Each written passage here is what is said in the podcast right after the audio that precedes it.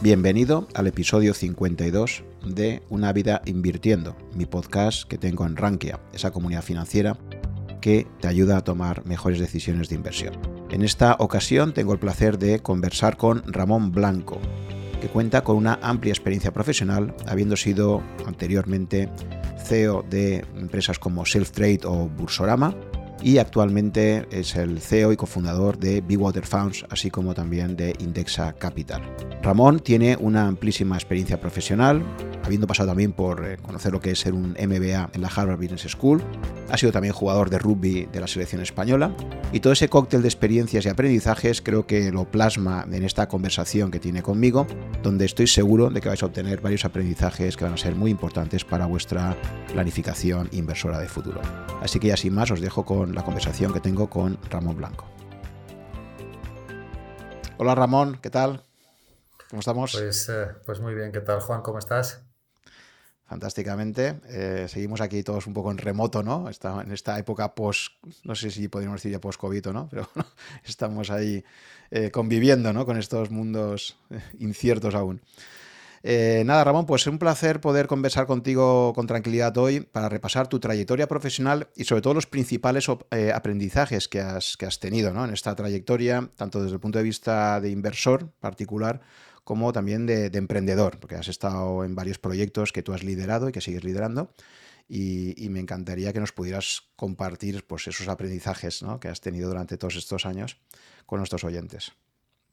Muy bien, pues nada, encantado.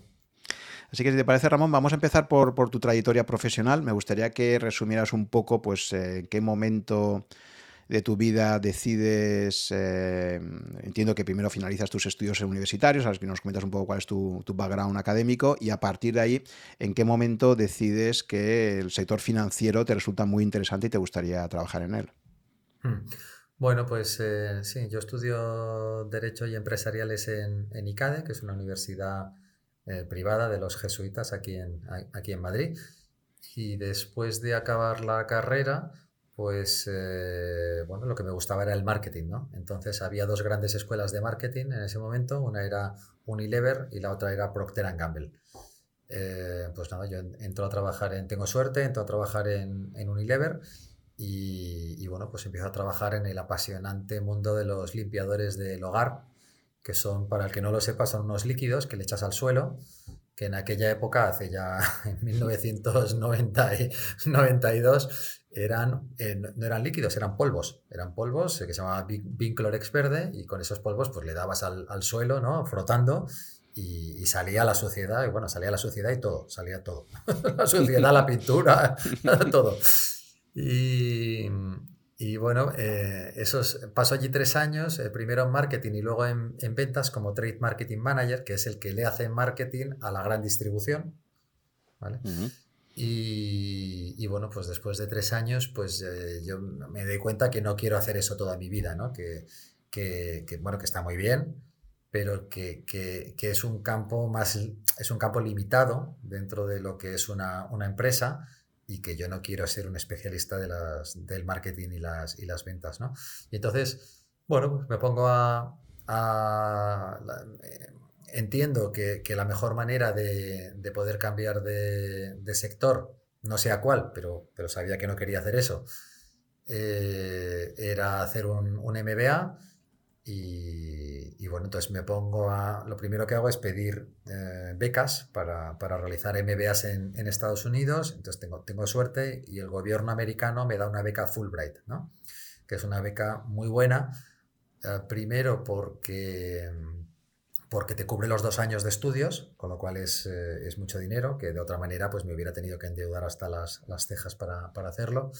Y lo segundo es que, claro, al avalarte el gobierno americano, las universidades americanas ya te ven con otros ojos, ¿no? Y, entonces, bueno, pues me, aceptan en, Harvard y yo también tenía el hándicap de que me iba con mi mujer eh, a hacer el MBA al mismo tiempo y entonces pues tenían que, admitirnos a los dos en, en, la misma ciudad, ¿no? Tenemos suerte y nos admiten a los dos, de hecho en varias ciudades nos admiten en, en, San Francisco, nos admiten en Chicago y nos admiten en, Boston, ¿no? Y, bueno, pues en Boston, pues a mí me admiten en Harvard, a ella le admiten en, en, MIT. Eh, nos vamos a vivir a MIT, pero, pero yo curso el, el MBA en Harvard. Y, ese en Harvard... Una, cosa que me aclaras, o sea, primero tienes la beca y después de la beca eliges universidad, ¿no? No es al revés, ¿no? No, lo podrías hacer al revés, pero, pero claro, eh, tienes el riesgo de que, de, que, de que te tengas que financiar todo el programa, que es, que es muy caro.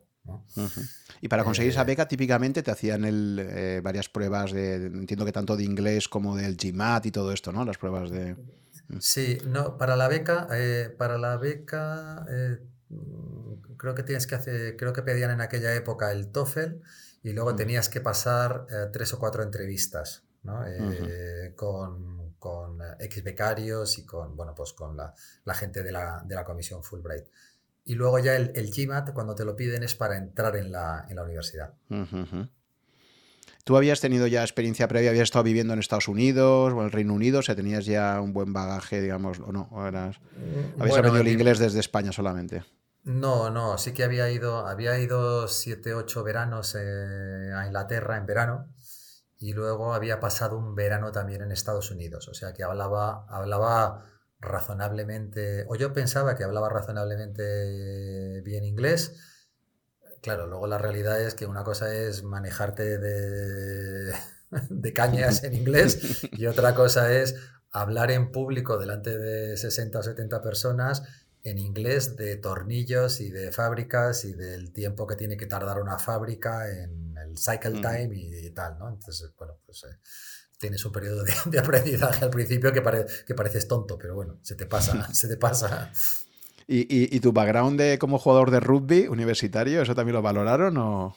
Sí, eso, es una cosa tuya que no sé si mucha Claro, de hecho, sí, bueno, entonces eh, yo durante toda la carrera eh, y después, y durante el tiempo que trabajé en Unilever, hasta que me fui a Estados Unidos, pues fui, fui internacional en rugby por España, ¿vale? Fui, bueno, pues 14 veces internacional.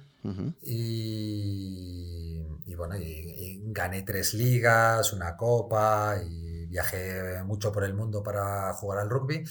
Y de hecho, cuando acabé la carrera, eh, pues me ofrecieron eh, irme a jugar profesional a Sudáfrica. Eh, lo que pasa es que, bueno, yo primero yo creo que no era, o sea, bueno, creo no, no era suficientemente bueno para haber tenido una carrera exitosa como profesional. Eh, segundo, pues tampoco se me había perdido nada jugando al rugby profesional en Sudáfrica.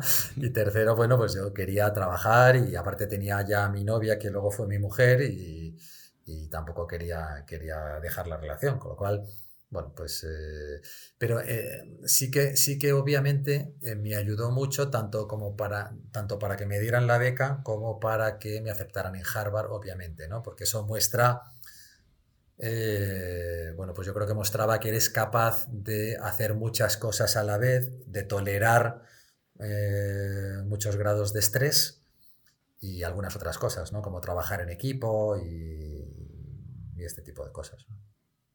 Sí, la verdad es que el, deporte, este tipo de deporte de alta competición te, muestra muchas características de la personalidad y forja mucho el carácter, ¿no? Yo creo que efectivamente. No, sabía, no sabía que habías llegado a ser incluso internacional, sabía que jugabas en un equipo universitario, pero no, no a un nivel tan potente. Ah, sí, sí, sí. Eh, eh, además, eh, bueno, yo tengo una charla sobre fracasos en, en mi vida, ¿no? que, que, ahora la doy de vez en cuando. Y, bueno, uno de los grandes fracasos de mi vida es que el, primer partido internacional que juego, eh, pues eh, es contra los All Blacks, ¿no? Los All Blacks es como si... Eh, los All Blacks es el equipo de todo, de todos los deportes, con más porcentaje de victorias nunca, históricamente, ¿no? O sea, ganan el 85% de los partidos que juegan. O sea, mm, es equivalente, pues no sé, al, equipo americano de las Olimpiadas y posiblemente estén en un porcentaje superior de, victorias. O sea, son, la leche. Entonces el primer, de, Nueva Zelanda, ¿no? Es el equipo de Nueva Zelanda. Que está, está, sí, recientemente creo que pusieron otra vez la película esta, ¿no? De cuando Mandela llega presidente y que está muy bien, ¿no? Eso es. Y, entonces eh, eh, España ha jugado dos veces con ellos en, en, toda la historia, en los últimos 140 años. Y una de esas dos veces, pues la última vez eh, jugué yo de titular, ¿no? Y entonces era el primer partido que, que jugaba. Y, bueno, España jugó posiblemente el mejor partido de su historia. Eh, y yo jugué posiblemente el peor partido de, mi, vida. Entonces, eh, España perdió 22 a 12, que es una diferencia ridícula para la diferencia de nivel que hay entre los dos equipos. Y yo tiré eh, cuatro veces a palos, con lo cual, sea, si los, si, lo, si, los hubiéramos metido, hubiéramos ganado a los All Blacks, ¿no? Te, teóricamente, luego a lo mejor ellos pues hubieran reaccionado y tal, pero hubiéramos, eh, o sea, hubiéramos ganado holgadamente a los All Blacks y, no metí ninguno, ¿no? Ninguno de las, de las patadas y eso es una sensación horrible, ¿no? Son 10.000 personas, oh, ¿no? Eh, eh, y, luego, cualquier persona que jugara al rugby en la década de los 90 se acuerda de ese partido, se acuerda de mí y de mi madre y de mi madre. Eh, y bueno, todavía me lo recuerdan hoy, ¿sabes? O sea, es un fracaso monumental, ¿no? ¿Eso en qué año fue? Eso fue en el año, eh, no, no, sé si 88 o 89. Claro, estabas en, en, la universidad aún ahí, ¿no? Estaba en la, estaba en la universidad. Y te marcó bastante, te dejó tocado durante tiempo y tal. Bueno, no, porque el deporte lo que tiene es que, que te recuperas muy rápido porque a, los, a, la semana tienes otro partido y obviamente me, me echaron de la selección y por malo, y, pero bueno, pues a lo, no, no, recuerdo, pues a los seis meses pues, eh, pues volví, ¿no? Uh -huh. y, y, ya pues hice unos partidos normales, raza, razonables. Y no, eh, lo, lo, uso como ejemplo de que te puedes, de que te puedes precisamente levantar de, -huh. de, de un fracaso monumental, ¿no? Y, y la, bueno, la vida sigue, hay que mirar con optimismo y dedicarte a otra cosa y no, no mirar para atrás, ¿no? Simplemente aprender de, de lo que fallaste, ¿no? Uh -huh. ¿Y el rugby te acompañará hasta, eh, hasta cuándo estuviste jugando? Bueno, estuve jugando eh, cuando ya me fui a, Harvard, eh, continué, continué jugando allí para el equipo de Harvard, que también ganamos el campeonato de escuelas de MBA. Eh, y luego al volver, bueno, ya jugué, pero, pero ya de manera más, más, más de aficionado. Y todavía sigo jugando algún partido de vez en cuando de viejos, que no debería, porque lo tengo todo, tengo todo roto. Pero, pero bueno, hace, hace tres semanas jugué un partido porque vino la selección de Irlanda eh, a jugar. Y entonces, bueno, pues jugamos viejos de España contra viejos de Irlanda y, y, ahora en enero, como son las series mundiales de, de Seven en, en, Sevilla, pues también vamos a jugar un partido en, en Sevilla de viejos. Muy bien. Pues nada, cuéntame un poco cómo es esa experiencia tuya de aterrizar en, en Harvard. Eh, esto debió ser hacia el 97, por ahí, ¿no? Sí, el 90, el, es el 95, es el 95, sí. Uh -huh. Y bueno, pues nada, eh, o sea, desde el punto de vista personal, pues eh, increíble, porque es eh, Harvard es un sitio muy especial. Eh, que, que, bueno, sé que ha estado Luis Viceira por aquí y lo habrá, uh -huh. lo habrá contado, ¿no? Porque cómo mezclan las clases Harvard es, es, muy especial. Quiero decir, el, tío que se sentaba al lado mía, pues era un Navy SEAL, que además nos hicimos amigos y jugábamos juntos al rugby y que luego fue, bueno, ha sido, bueno, al salir de Harvard se, se fue a, a, ser actor a Hollywood. Obviamente era un pésimo actor porque tenía una pinta de duro que te, que te morías. Y luego, eh, cuando, cuando se dio cuenta después de dos años que no podía ser actor, se fue a trabajar para Monsanto, que es una empresa de agricultura enorme, a, un sitio absurdo, a Arkansas, a un estado absurdo. Allí estuvo otros dos años y luego se volvió a los Navy SEAL se volvió a los Navy SEAL, lo mandaron a Afganistán y fue el y, le nombraron con el paso del tiempo jefe de todos los Navy SEALs en, Afganistán. Y con el paso del tiempo le nombraron el almirante más joven de Navy SEALs en la historia. Era un tío que había estado fuera del ejército siendo actor en Hollywood eh, cuatro o cinco años, ¿no? O sea que hay, hay, gente muy especial allí. y, la clase la conforman para que haya gente muy rara, ¿no? Eh, para que, pues en mi clase había una bailarina eh, profesional, había un jugador de fútbol americano, estaba, eh, había dos o tres pilotos de cazas israelíes, estaba pues Brian, ¿no? Que era el, Navy SEAL. Trataban de buscar gente que, que aportara pues cosas muy diferentes de ver la, ver la vida, ¿no? Y eso pues enriquece, enriquece mucho. Y y entonces, pues dando los, los, las materias, ¿no? Pues, pues me doy cuenta que, que, me gustan las finanzas y que me gustaría eh, dedicarme a las finanzas al acabar, al acabar el, MBA, ¿no? Y entonces en segundo año, pues cojo todas las, las eh, optativas de, de, finanzas, entonces hay pues una de Entrepreneurial Finance, hay otra de un curso de derivados, hay otra de, de Venture Capital y entonces, bueno, pues ahí tienes la oportunidad de especializarte más en temas de finanzas y además de manera bastante sofisticada. Y, y luego Harvard también es, eh, eh, lo otro que hace Harvard por mí es que yo, no soy un emprendedor nato, ¿no?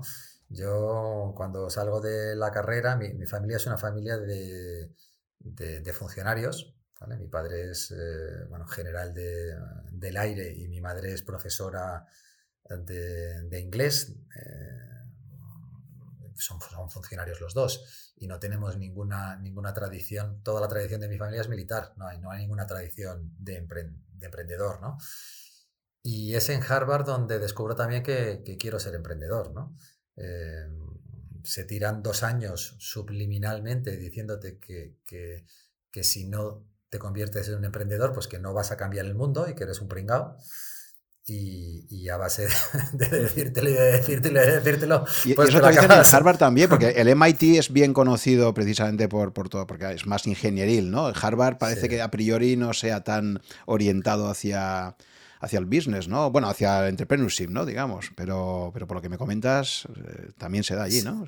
Sí, sí, no. Harvard es, el, es, el, es la universidad de la que salen más emprendedores en porcentaje, con mucha, con mucha diferencia.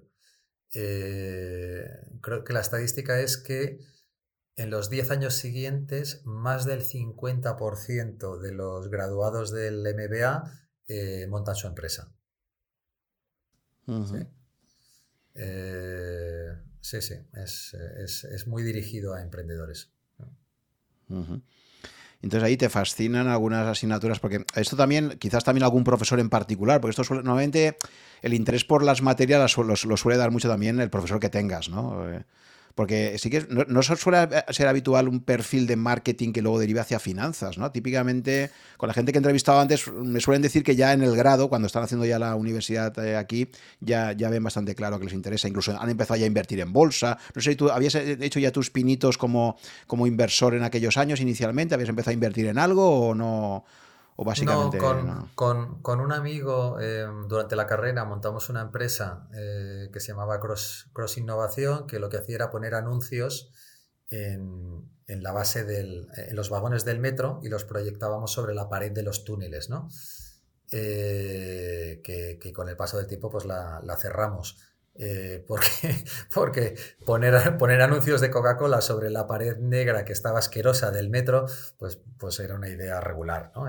en aquella época. Pero seguro que eso te dio puntos para, para que luego te cogieran en Harvard, ¿eh? porque pues les encanta toda la gente que, que, emprende ya ¿no? ahí pronto, ¿no? Posiblemente, posiblemente. o sea que tenías ya ahí ese gusanillo emprendedor, ¿no? A pesar de venir de, de, una familia que no había emprendedores, era más, como te decías. Un... Sí, pero, pero antes de, ir a Harvard, no. O sea, yo me veía siendo, pues no sé, eh, directivo de Telefónica o banquero de inversión del Santander, ¿no? Eh, y solo es después de ir a Harvard donde ya tengo la idea de que en algún momento tengo que montar mi empresa. ¿Y qué es lo que te fascinó más de las finanzas inicialmente? Que fue la, esa parte siempre que te queda un poco más ahí, que te gusta y... En aquel momento empezaba a despegar Internet, o sea, recordemos, año 95, eh, creo que Netscape con navegador había nacido en el 93, rápidamente Microsoft saca su navegador, era en justo el momento que también vivía aquello de, empezar a aparecer Internet ¿no? en todos los medios, y que supongo que en Harvard lo viviríais muy en primer plano, ¿no?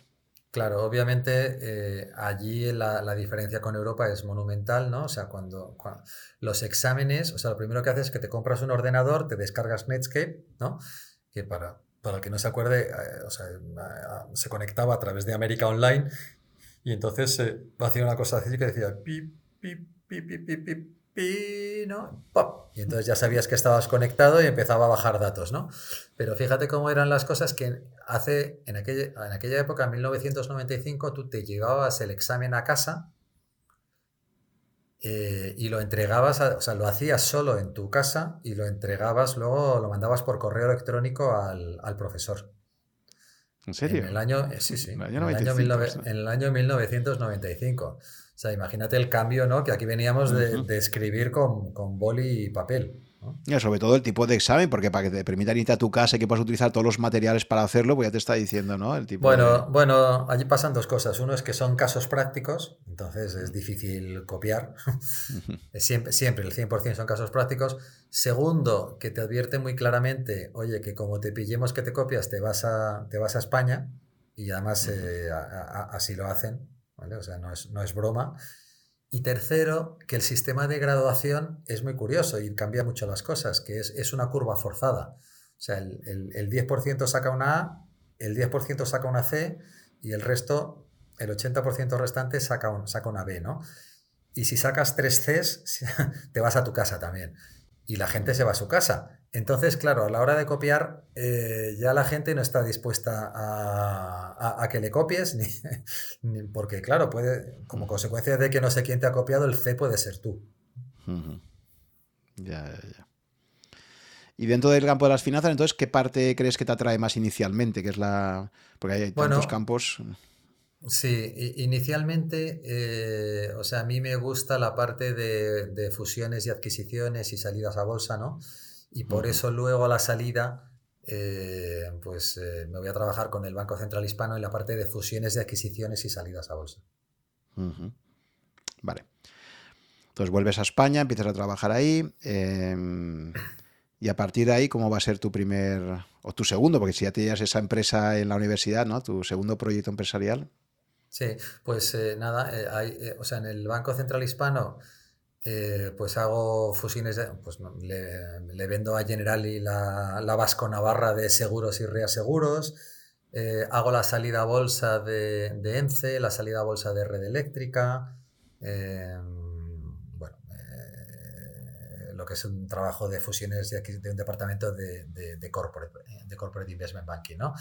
Y, el Banco Central Hispano se fusiona con el Santander, que, no se fusiona, lo que es es adquirido, y entonces muy claramente, pues muy rápido te das cuenta que los rojos pues tienen carrera y los azules pues son ciudadanos de segunda división, ¿no? Azules en los del Banco Central Hispano.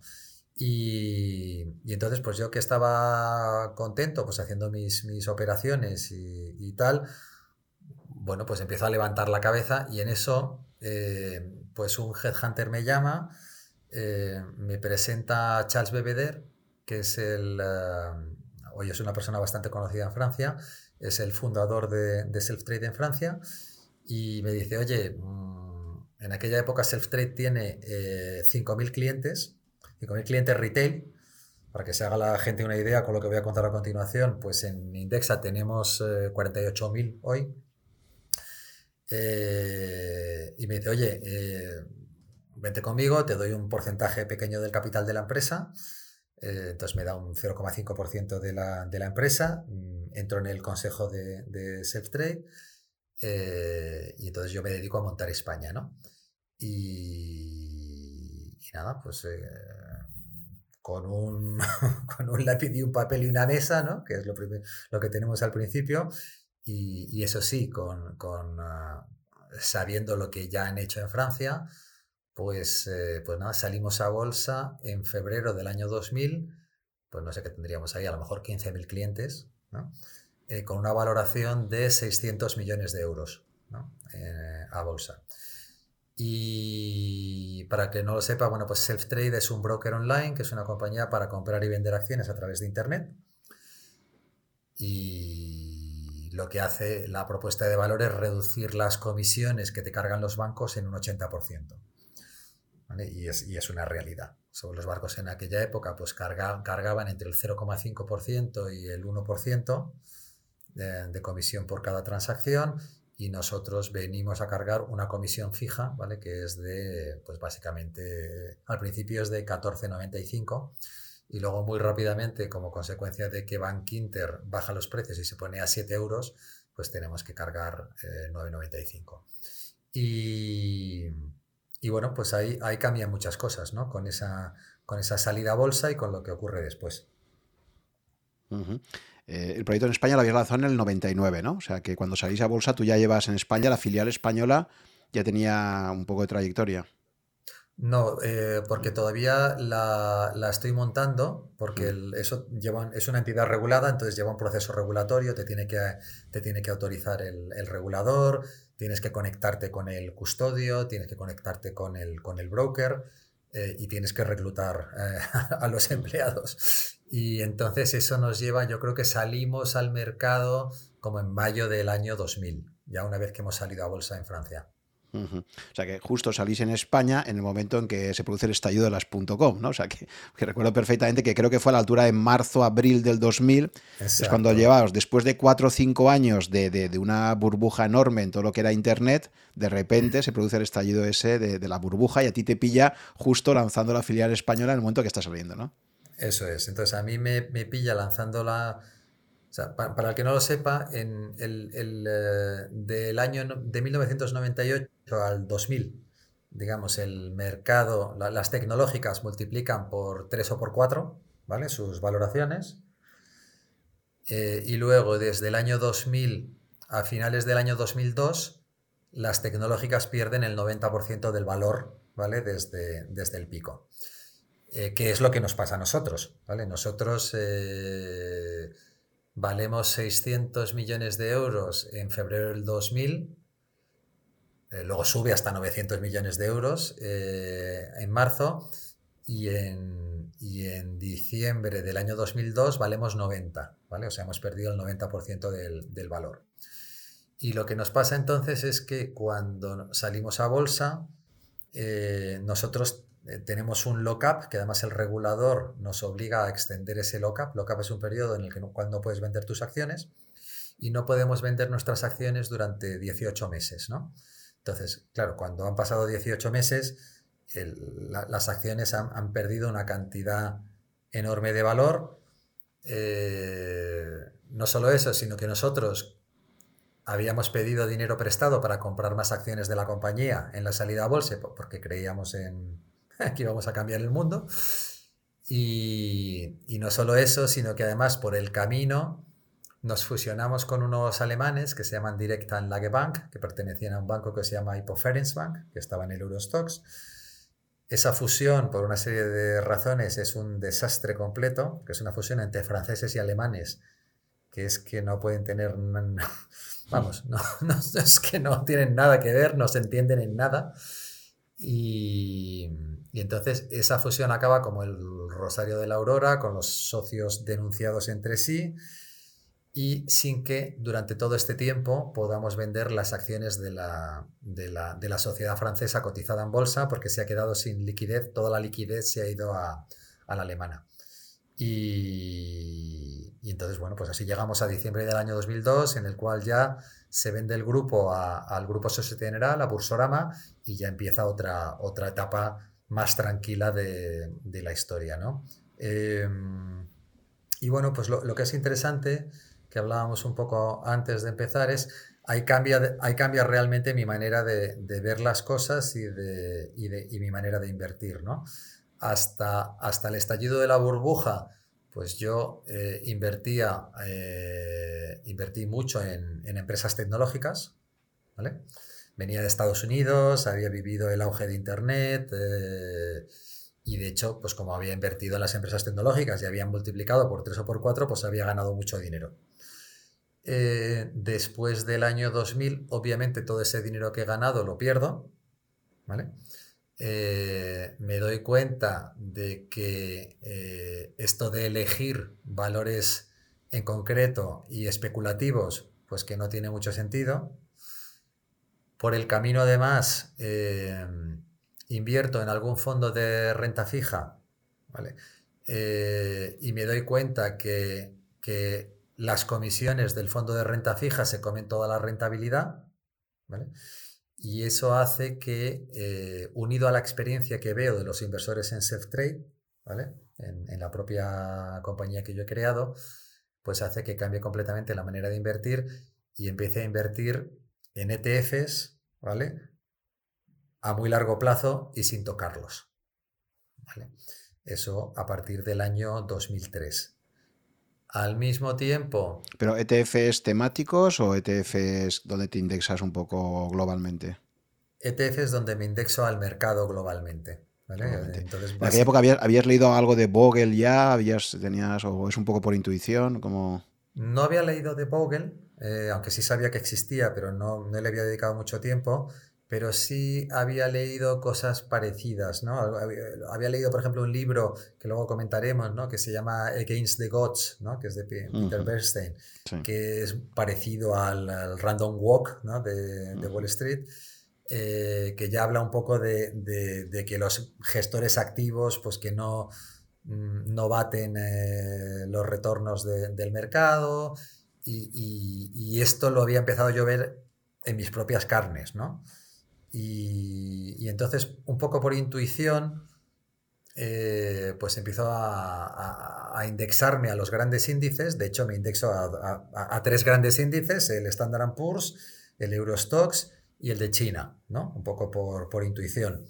Eh, y luego con el paso del tiempo, pues, eh, pues de, decepción tras decepción con Europa, pues me, quito, me quito Europa y me quedo ¿no? con, Estados Unidos y, China. Y, y, luego también tiene mucho que ver lo que veo en lo que pasa con los clientes en self-trade. ¿no? En self-trade tenemos varios tipos de clientes y uno de ellos es, son lo que se llama eh, traders activos ¿no? o muy activos. Y lo que veo es que de media un trader muy activo en cuatro años pierde todo su dinero, ¿no? Si invierte en acciones.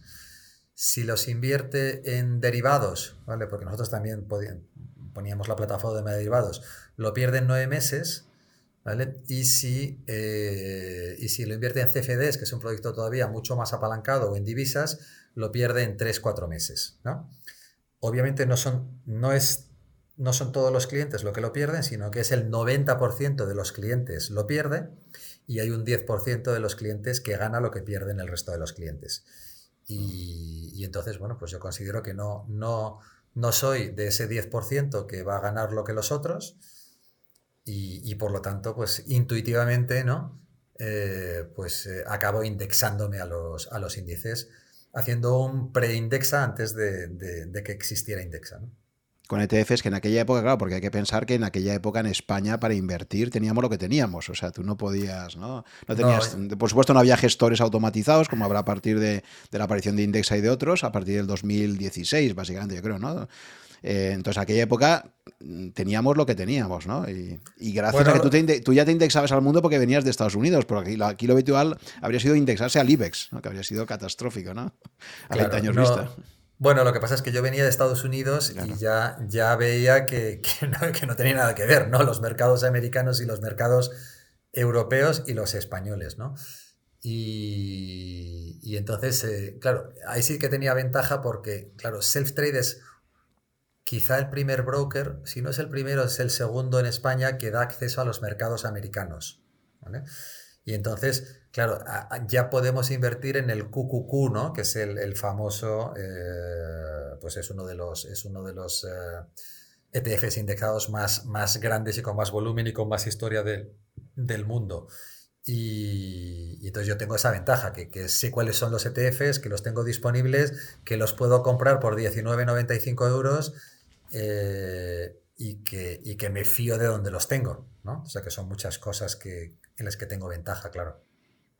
Y conocía, supongo, al estar en España, el gran caso de éxito ya en aquella época era Bestinver, ¿no? Bestinver había demostrado desde el 93, eh, para mes, había demostrado que podía tener de forma consistente unas rentabilidades elevadas. Era un poco el, famoso estudio que sacaba siempre Pablo Fernández de, los fondos y los planes de pensiones eh, que batían al mercado y tal. Era casi el único caso que de forma consistente estaba ahí, ¿no? ¿Te sentiste atraído un poco por las tesis del value investment? Supongo que conocías ya a Warren Buffett y Charlie Munger, ¿no? Si habías estado en Harvard, seguro que, que serían ya figuras conocidas. ¿Cómo, cómo te aproximaste a ese fenómeno de, la inversión value o si pensabas que podía haber gestores que realmente batieran de forma consistente al mercado? Sí. ¿Y por qué no optaste por eh, ello? ¿no?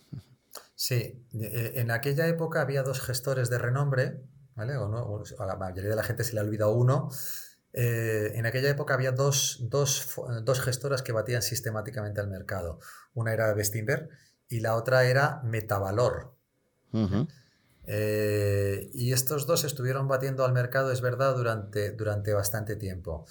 Em, ¿Por qué no invertí nunca en ninguno de los dos? Pues porque... Eh, pues yo creo que porque, porque, porque me gustan los... Siempre he pensado que, que no soy más... Siempre he tenido bastante claro que estadísticamente es poco probable que sea más listo que, los demás en los mercados financieros, ¿no? Eh, hablando de mercados, ¿no? de, mercados de, renta variable o de, renta fija.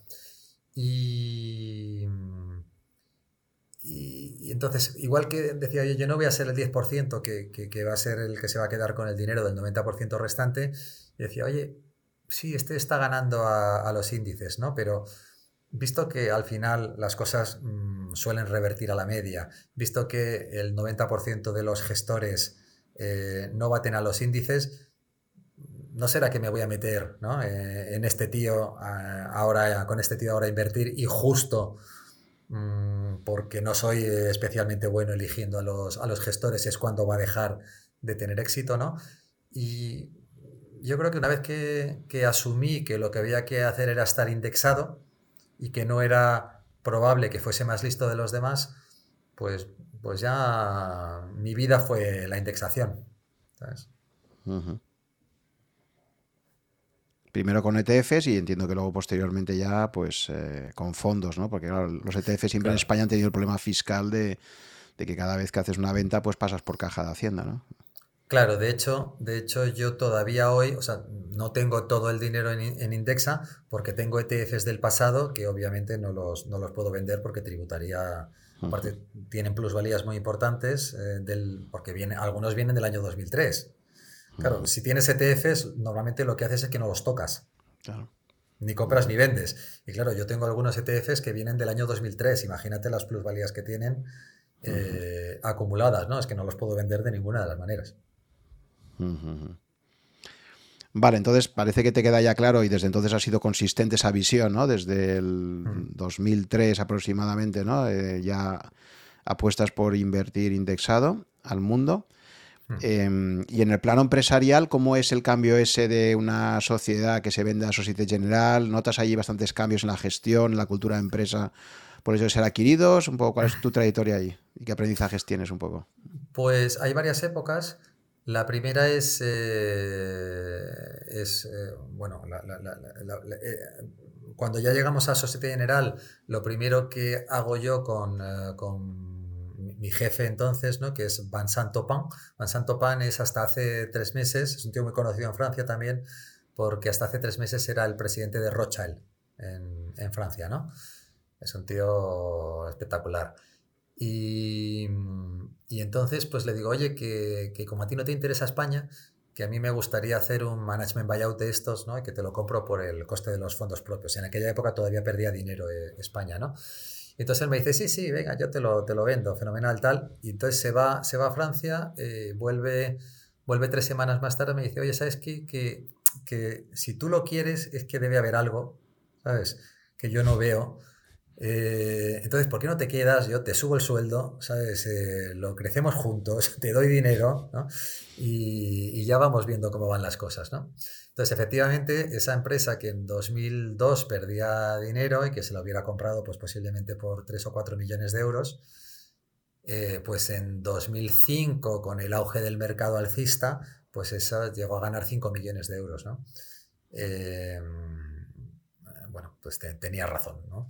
Eh, y entonces, bueno, pues hay, esto, Van era un tío bastante, bastante emprendedor, había empezado Fimatex, que es el de donde venía Bursorama, también de, de cero para el grupo Societe General, y nos entendimos bien y bueno, pues primero me dio Inglaterra y Alemania para gestionar, luego me dio pues el, el M&A del grupo, que hacíamos pues una o dos adquisiciones al año, luego me dio la relación con inversores y luego bueno, pues acabé en el consejo de, de Bursorama, que era un banco medianejo de mil millones de euros de, de market cap y de número dos de, se, llama, se llama, en francés se, llama director, director general délégué que es, eh, que, es eh, bueno, pues número dos del, del banco. ¿no? Y, y, durante todo ese tiempo, pues nunca tuve las...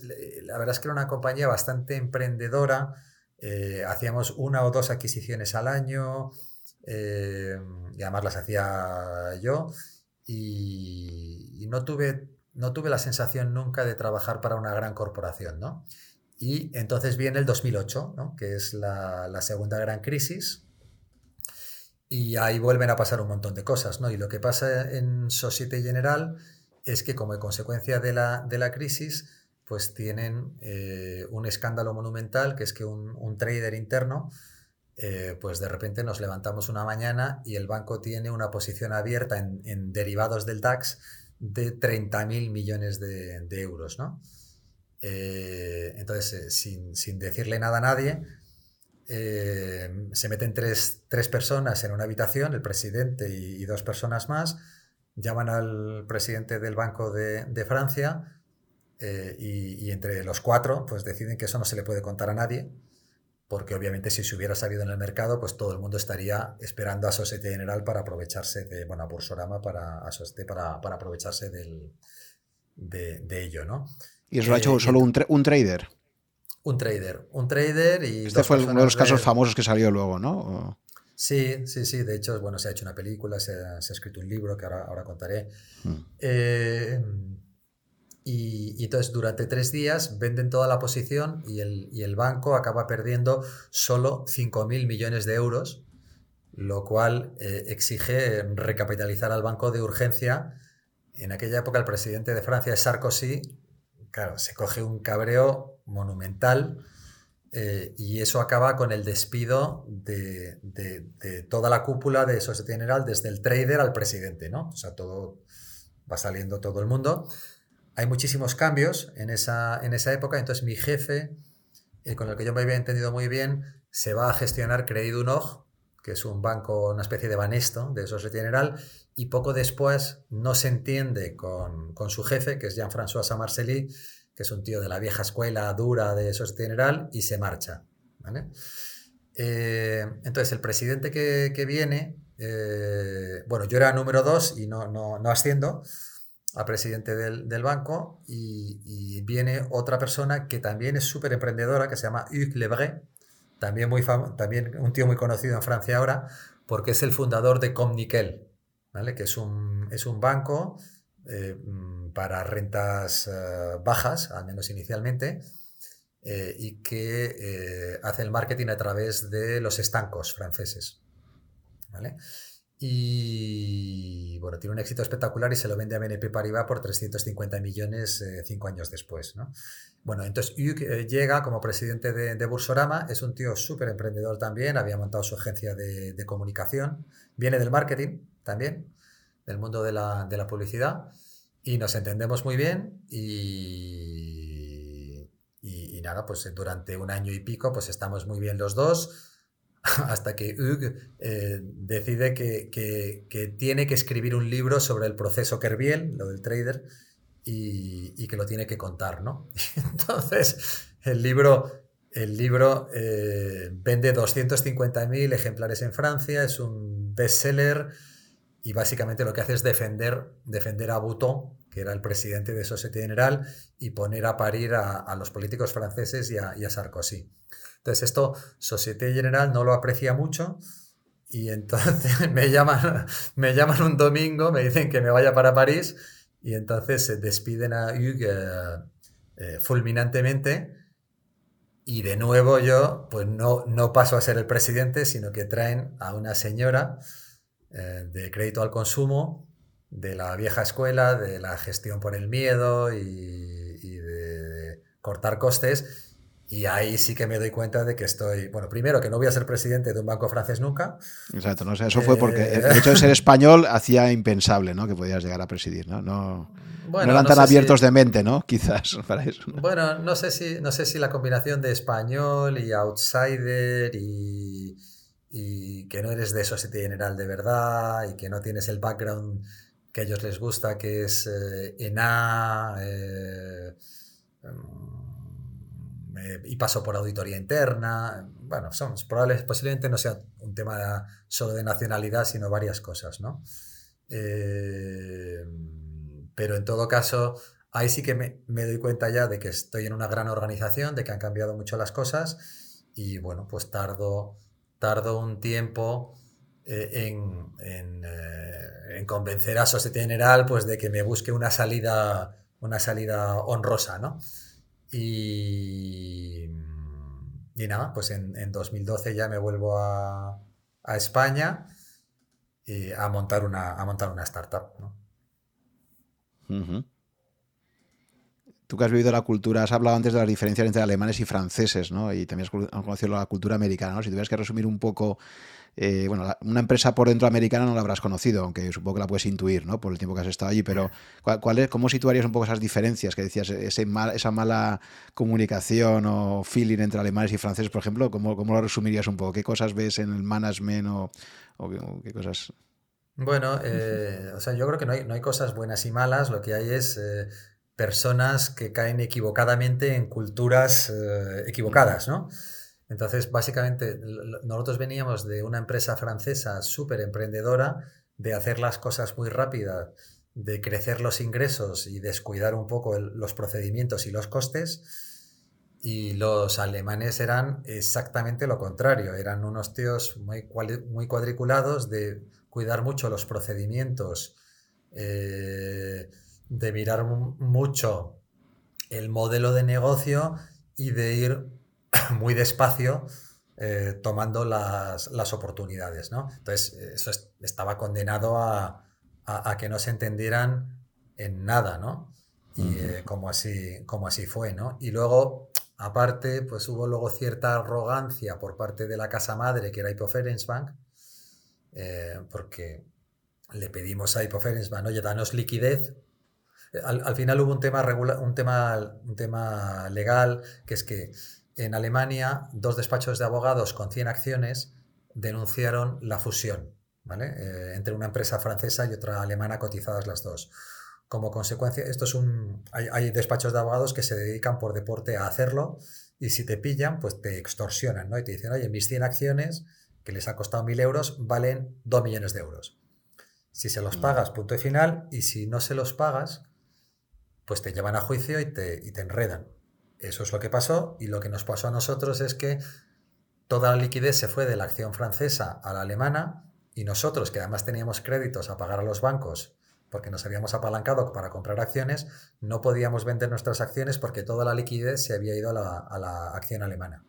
Los de Poferensbank dijeron, qué mala suerte, ¿no? Habéis tenido, eh, allí os apañéis, y claro, pues eso acabó pues, con los socios denunciándose, con, con, los accionistas no pudiéndose sentar en los consejos y con, una situación muy, muy, muy, desagradable para todo el mundo hasta que se vendió la compañía a, a los franceses. Entonces, eh, yo creo que, o sea, hay un poco de yo vi un poco los estereotipos que te imaginas, ¿no? Eh, de los alemanes muy organizados, muy, muy cautelosos y muy cuadriculados, y los franceses, pues un poco más parecidos a los españoles y más, más mundo startup. Y mezclar las dos cosas, pues es que, es que no es posible, tiene que acabar con la salida de uno de los dos.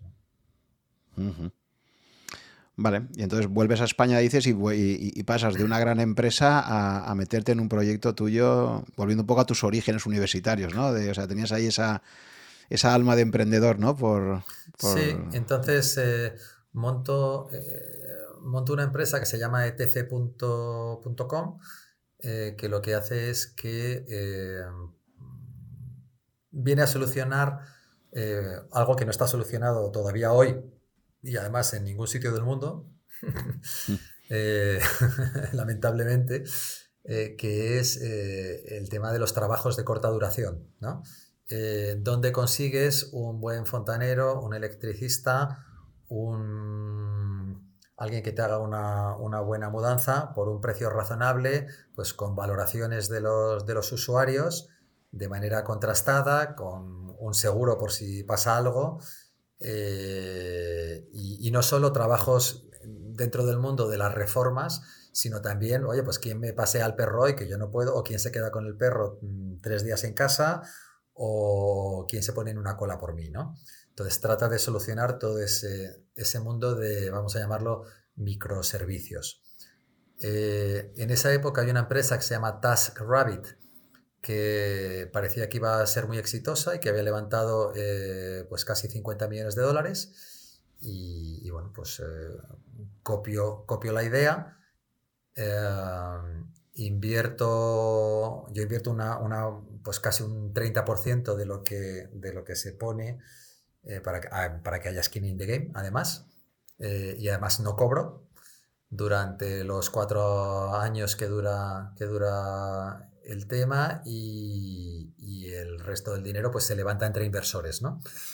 Eh, por hacer la historia muy corta, eh, el, negocio no funciona, o además no funciona en ningún sitio del mundo, eh, pero especialmente no funciona en, en Estados Unidos, tiene algo de recorrido, no es que sea un fracaso monumental en Estados Unidos, pero sobre todo en el sur de Europa es un, en, Europa en general y en el sur de Europa en, específico es un fracaso concreto porque eh, compites contra el dinero negro.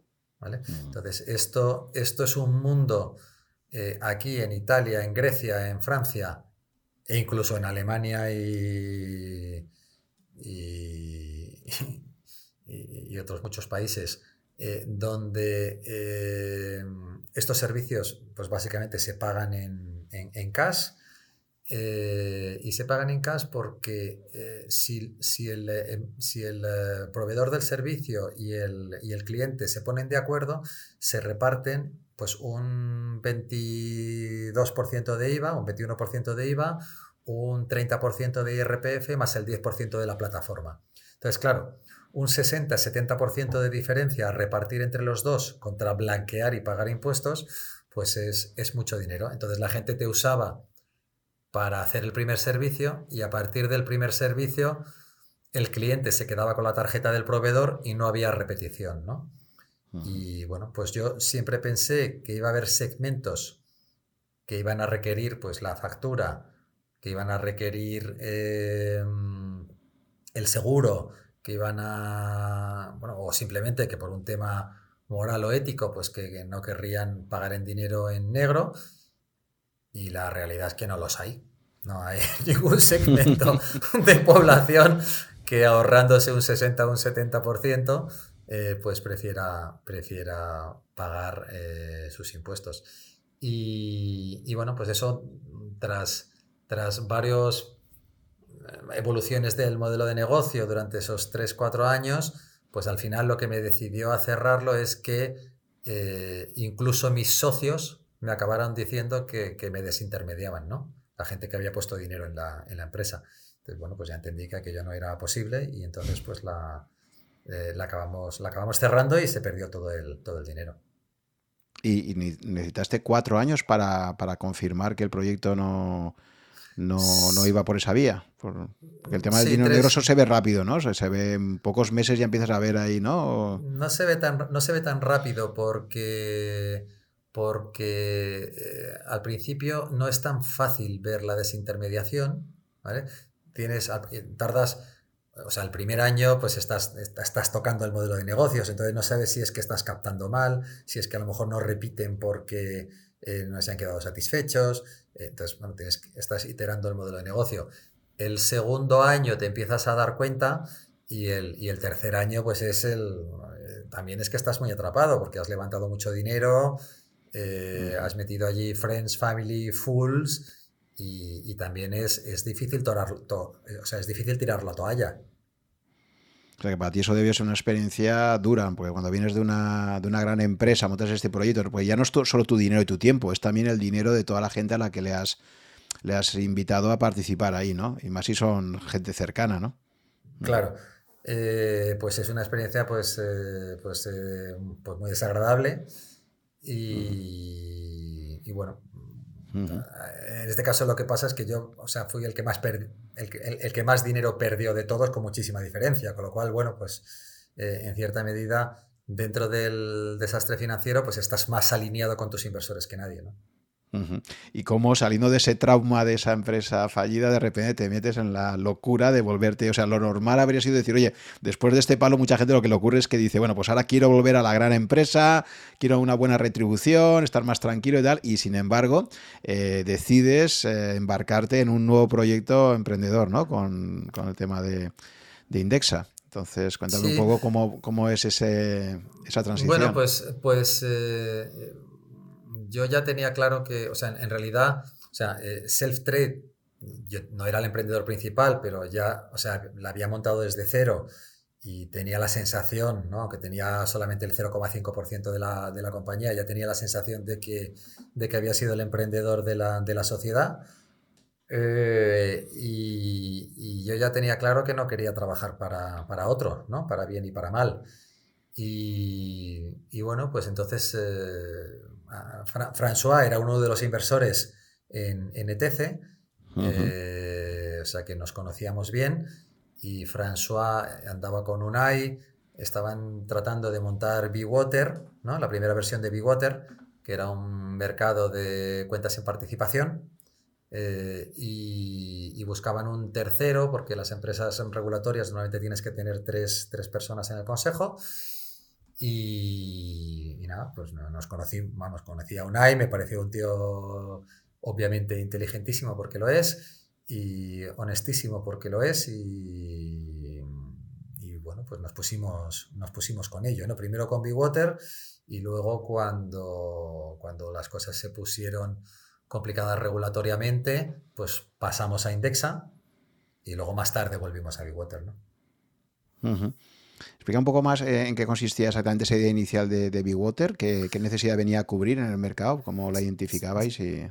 Sí, la, la, necesidad es que eh, la inversión en compañías no cotizadas, eh, incluso yendo muy bien las compañías, la liquidez es muy, muy, muy, muy escasa. ¿vale? y, el ejemplo paradigmático es, por ejemplo, idealista. Idealista, pues yo invierto en el 2000, ¿vale? Y no desinvierto hasta el año 2012. Y por en medio hay ciertas, eh, hay pocas posibilidades, muy pocas posibilidades de desinvertir, siendo un éxito monumental. Y cuando las hay, eh, las hay con unos, con unos porcentajes de descuento que hace que, pues que no desinviertas, ¿no? Entonces, eh, incluso cuando tienes una compañía que es un grandísimo éxito, la liquidez es muy limitada y habitualmente con unos descuentos de liquidez que te da el, lead investor pues muy, muy, muy importantes, ¿no? 30, 40, 50% pues son, son, son muy comunes, ¿no? Como descuentos de, liquidez. Y, entonces eh, François, eh, que había invertido también en muchas compañías eh, no cotizadas, pues venía ya con esta idea, oye, ¿cómo podemos hacer algo Em, que dote de liquidez a la inversión en compañías no, cotizadas. Y, entonces él eh, tomó la idea, como el FEI, el Fondo Europeo de Inversiones, y convertía con él a través de cuentas en participación, que es un contrato de decimonónico que se usa poco, pero que lo que hace es separar los derechos económicos y los derechos legales, ¿no? de manera que los derechos legales siempre permanecen con la misma persona, pero los derechos económicos pueden pasar de una persona a otra, ¿no? y, entonces, bueno, pues el, primer, el primer, eh, la primera versión de Water era un mercado de cuentas en participación, donde de un lado entraban pues, eh, inversores que querían vender sus acciones en la sociedad. Entre medias se quedaba Water que montaba un, vehículo y ese vehículo emitía cuentas en participación, ¿no? que te daba el derecho a todos los rendimientos económicos de, las acciones que tenía el, vehículo. Y esas, esas cuentas en participación, como eran contratos que no están regulados, ¿vale? porque en derecho español está regulado lo que está en el artículo 2 de la ley del mercado de valores y los contratos de cuentas en participación, como se usan tan poco, pues no estaban no estaban y no están regulados. Eh, y por lo tanto, pues eh, un inversor teóricamente le podía vender su contrato de cuentas en participación a otro eh, en un contrato privado y punto pelota. ahí lo que pasó es que la CNMV nos, nos llamó, tuvimos una discusión con, con ellos y, bueno, pues nos dijeron, la conclusión al final fue, oye, vale, esto es legal, pero no lo hagas. ¿Vale? Y bueno, pues ahí como emprendedor tienes, tienes una decisión, ¿no? Eh, entonces, bueno, nosotros, visto que también queríamos hacer más cosas en finanzas, entendimos que no era una buena opción eh, tirar por el camino de medio y entonces nos plegamos y en ese momento eh, Luis Martín Caviedes eh, y José Martín Caviedes, pues nos, dijeron, oye, eh, todo de está muy bien y tal, y de la liquidez, pero hay un modelo en Estados Unidos que ya tenía paradójicamente también mirado un, Unai, ¿no? Unai ya lo tenía en, mente por su trayectoria como inversor en, desde una EPSV, que no deja de ser una cooperativa, que lo que hace es bajar los costes a saco de, de todo lo que hacen. Y, y entonces pues nos pusimos con Indexa, con Indexa Capital, ¿no? Pausamos eh, Water y nos pusimos con, con, Indexa. Y cogéis como referencia Wellfront y Betterment, que eran los dos modelos que estaban ya triunfando en Estados Unidos, ¿no? Sí, cogemos como referencia Wellfront y Betterment. Hoy, con el paso del tiempo, eh, pues Indexa se parece mucho más a Wellfront que, que, a Betterment, ¿no? Pero, pero bueno, eso lo sabemos hoy, no lo sabíamos en su, en su día. Luego también está por ahí otra que era Sigfig, creo, ¿no? Que luego también ha desarrollado bastante en Estados Unidos. Sigfig lo que pasa es que se, enfocó en B2B, ¿no? Eh, y normalmente es muy difícil eh, convivir en, finanzas, eh, yo lo sé bien porque los he tenido a la vez, es muy difícil que convivan un modelo B2C y un modelo B2B. Hmm. Justo te iba a preguntar por eso luego, pero bueno, ya que lo ha sacado el tema lo voy a anticipar ahora porque justo escuchando a Tomás Puello, que es un ingeniero español que ha estado trabajando varios años en, en Sigfi, que sigue por ahí por el área de San Francisco, él comentaba que una cosa que, descubrió allí en el mercado norteamericano que es tan competitivo y por el que él dice que ve complicado el crecimiento de la cuota de mercado en, en eh, RoboAdvisor o gestos automatizados como, como Wellfront y Betterme, es que se dio cuenta que más allá de un cierto público friki, digamos, ¿no? o, muy tecnológicamente eh, conocedor, que sí que está dispuesto a que tu dinero te lo gestione una plataforma automatizada, eh, en general decía que los inversores particulares le tienen mucho miedo a esto de, que su interlocutor sea básicamente una plataforma, ¿no? Y que al final en Sigfig lo que habían visto, eso era su experiencia personal allí, lo que habían visto era que había como ese techo y que, y que al final a ellos les convenía más ir a llegar a acuerdos, a ofrecerles la plataforma, digamos, marca blanca a, los grandes bancos norteamericanos, porque se daban cuenta que la interlocución que iban a tener desde los bancos como asesores con sus eh, clientes particulares eh, les iba a permitir crecer más que si ellos intentaban como marca directa llegar al público americano. Esa era un poco su experiencia, pero cuando lo escuché, pues de alguna forma me, llamó la atención, ¿no? Eh, porque un mercado que en Estados Unidos se supone que van pues, varios años por delante del mercado español, por ejemplo, eh, pues pensar hasta qué punto, mm, ya lo conecto un poco con lo que va a ser luego Indexa, pues si por tu experiencia crees que eso también se va a dar en España, ¿no? De alguna forma. Bueno, yo estoy a, Tomás, a Tomás le conocemos bien y me parece un tío muy, muy, muy listo y muy inteligente, pero no puedo estar más en desacuerdo con, con él, ¿no? Eh, yo creo que Sigfix se enfoca en el B2B porque no le va bien en el B2C, ¿vale? Entonces vira en un momento dado al, al B2B porque consigue unos contratos grandes, a partir de ahí levanta dinero y, y, se queda ahí, ¿no? Y yo creo que incluso hoy posiblemente Sigfix no es un gran éxito para sus, ni para sus inversores, eh, bueno, ni para nadie, ¿no? Eh, la, prueba de que lo que dice eh, no es exactamente así es que, eh, o sea, en, Estados Unidos sí existe un servicio, ¿vale? con muchísimos activos y con muchísimos clientes que no deja de ser un robo-advisor, que es Vanguard Personal Advisors, ¿vale? Lo que es muy difícil es luchar contra Vanguard Personal Advisors, porque, porque Vanguard es la gestora más grande del mundo y la más exitosa, junto con BlackRock, de los últimos 30 años. Y porque además es una, es una cooperativa y como cooperativa cada año que pasa te baja los costes. Entonces, luchar contra Vanguard Personal Advisors en su mercado, pues es muy fastidiado. Entonces ahí Wellfront y Betterment se tienen que, se tienen que diferenciar, ¿no? Pero Vanguard Personal Advisors, si no me equivoco, pues tiene ahora mismo pues 500 mil millones de dólares bajo gestión y crece, bueno, de hecho crece lo que le dé la gana a Vanguard. Porque es una cuestión de, decirle a los tenedores de sus fondos que, si merece la pena este servicio o no merece la pena este servicio. Em, entonces, no es que no exista mercado, ¿vale? Es que es muy difícil luchar contra Vanguard Personal Advisors en Estados Unidos. Y, luego, respecto al resto del mundo, lo que es difícil, ¿vale? Eh, y requiere o dinero o tiempo, ¿vale? O las dos cosas, eh, y de momento nosotros creemos que es más tiempo que dinero, o, de y, ya veremos, pero de momento la evidencia nos dice que es más tiempo que dinero, es, eh, es construir una marca, porque al final eh, la verdadera diferenciación de Indexa es la marca.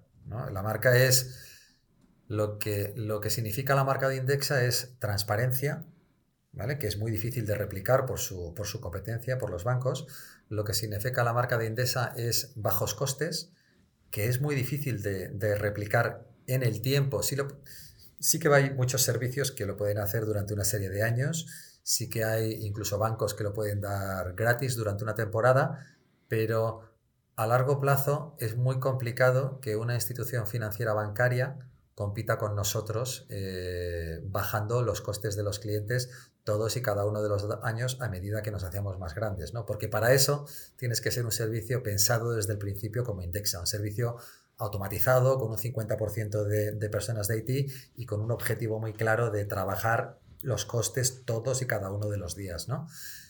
Y, finalmente lo, otro que significa la marca Indexa es, eh, y, eso es con el paso del tiempo, es, es historia. Nosotros empezamos diciendo que le íbamos a sacar 3,4% al año a los fondos de los a los fondos de los a los fondos equiparables de, de, los bancos. La realidad hoy, seis años después, es que no es un 3,4%, sino que es entre un 4 y un 5% lo que le sacamos a los fondos comparables de los bancos. Eh, y cuando pasen 10 años, ya han pasado seis, pero cuando pasen diez, pues se va a ver todavía muchísimo más claro y, ahí va a estar el track record de, Indexa. Y entonces, pues diremos, oye, pues le has sacado cinco puntos a los fondos de los, de los, de los bancos durante los últimos 10 años y eso significa pues jubilarte con 100 euros o con 170. Y, y, eso es lo que va a significar también la marca de, de Indexa, ¿no? Y eso, eso eh, es difícil de, de replicar, es difícil de competir con ello y yo creo que si trabajamos bien la marca, ¿vale? Eh, o sea, Indexa puede ser eh, un servicio en España seguro de varios cientos de miles de, clientes. Y si lo hacemos bien, que vamos a empezar a trabajarlo a partir del año que viene, vamos a tratar de extender la marca de, Indexa, pues espero que pueda ser un servicio de unos pocos millones de, clientes. O sea que bueno, todo esto para decirte que no puedo estar más en desacuerdo con Tomás. Y en Europa, eh, viendo también otros casos de éxito o de dificultades, eh, pues claro, creo que habéis sido pioneros de luego en Europa. Bueno, todo esto aún no hemos hablado aún apenas de, Indexa, aunque ya tuve el podcast número 2, lo tuve con Unai, que ya estuvo explicando el modelo, también hasta Luis Viceira, incluso el propio Luis Martín Cabies también lo, ha entrevistado, y cada uno de ellos pues ha comentado aspectos de, Indexa. Pero bueno, eh, quizás sería bueno resumir un poco cuál es la propuesta de valor de, Indexa y luego entramos un poco más en, derivadas. Bueno, resumiendo mucho, la propuesta de valor de Indexa es que eh, eh, vamos a gestionar el dinero de, los clientes, de todo tipo de clientes, desde 3.000 euros hasta varios millones de euros, a través de fondos indexados, ¿vale?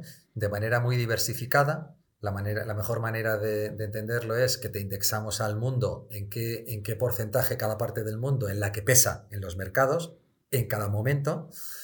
Y, lo vamos a hacer en cada momento con los productos de, más, eh, de más bajo coste, eh, mayor liquidez y mayor indexación. Indexa se va a preocupar de eso por, por ti.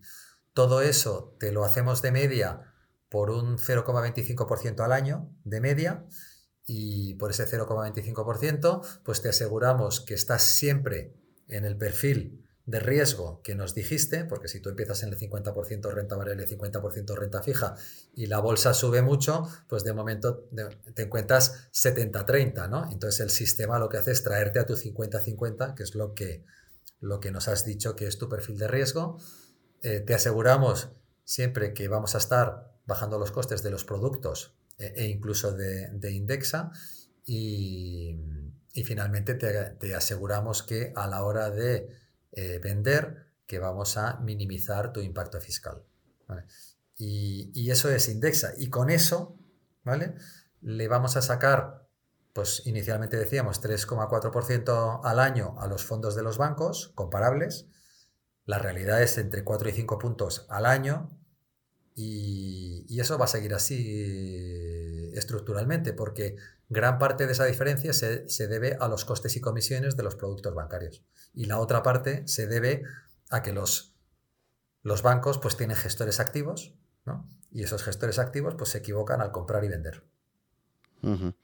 Ahí también ha sido muy importante para Indexa, obviamente, que la oferta de fondos haya crecido mucho en estos últimos años. Si Vanguard no hubiera decidido desembarcar en España, pues obviamente no se podría estar ofreciendo estos fondos tan competitivos en comisiones, ¿no? Porque Realmente ahí eh, es que son, son productos imbatibles, ¿no? Con unas, además, una, ventaja que yo veo en Indexa es que al final estáis ofreciendo a un inversor particular con una cantidad de dinero pequeña inicial poder acceder a clase institucional, que siempre tiene unas comisiones más bajas, con lo cual es cierto que se está pagando una comisión de ese 0,25%, pero a cambio también te estás ganando algunos puntitos de comisión respecto a lo que supondría contratar tú directamente ese fondo en, en una plataforma de brokers en España, porque tendrías que acceder a la clase retail, que siempre pagas más que, la clase institucional, ¿no? Sin duda, pero para mí todavía es más importante que, o sea, la oferta de, fondos indexados hoy es mucho mejor que la de hace cinco años, pero va a ser muchísimo peor que la de dentro de cinco años. Indexa se va a ocupar de que siempre tengas el mejor producto, ¿no? Y, eso es, un proceso continuo. Ahí el peligro que tenéis estratégicamente, obviamente, has hablado en el caso de Estados Unidos de precisamente de Vanguard, que su propia, su propia gestora es la que efectivamente está impidiendo el crecimiento de Wellfront y Betterment, y aplicando ese mismo caso al mercado europeo, pues claro, la pregunta es qué pasa si Vanguard efectivamente desembarca directamente y dicen, ya no te, ya no te doy a ti mis fondos para que tú seas los que los coloques, sino que los voy a colocar yo directamente y te desintermedio a ti, ¿no? Pues cómo valoráis ese peligro potencial y, y cómo, en fin. Bueno, pues es, una, es una de las grandes amenazas, obviamente, del modelo de negocio. Eh, está defendido por el hecho de que normalmente, y yo lo sé muy bien, porque lo he vivido en primera persona, los americanos viajan muy bien a Inglaterra, pero viajan muy mal a Europa continental y viajan muy mal a Europa continental porque es muy difícil de entender desde su mentalidad que España es un mercado, que Francia es otro mercado, que Italia es otro mercado, que en España si quieres competir tienes que tener fondos indexados, que en Francia si quieres competir no son los fondos indexados los que tienes que tener, sino que son productos de seguro de vida, que en Italia lo que tienes que tener son unas carcasas que te da el gobierno italiano para que te puedas eh, optimizar fiscalmente los productos. Eh, entonces, eh, es un rollo, es un rollo meterte en el mundo retail y, los, y los americanos pues suelen hacer sus incursiones y, salirse. Entonces, eso es una primera línea de defensa, ¿no? Aún así, si vinieran, que es posible que, bueno, yo, creo que primero tienen que desarrollar toda su estrategia institucional porque prácticamente no están en Europa continental, ¿eh? en institucional. Empiezan a estar ahora un poquito, pero les queda un recorrido monumental. De ahí que pasen a retail, pues posiblemente pasen años. Eh, y luego, si vinieran en retail, obviamente tendríamos que eh, competir con ellos localizando mucho los productos. ¿no? Entonces, metiéndonos mucho más en, lo que son los impuestos locales ¿no? de productos, eh, los impuestos locales de, cada, de cada inversor, viendo cómo los maximizas, entrando en su planificación fiscal, eh, que es temas donde, donde a Vanguard le costaría muchísimo más, muchísimo más entrar, ¿no? Eh, en, lo, que es la localización del, producto. Pero bueno, eh, ya veremos.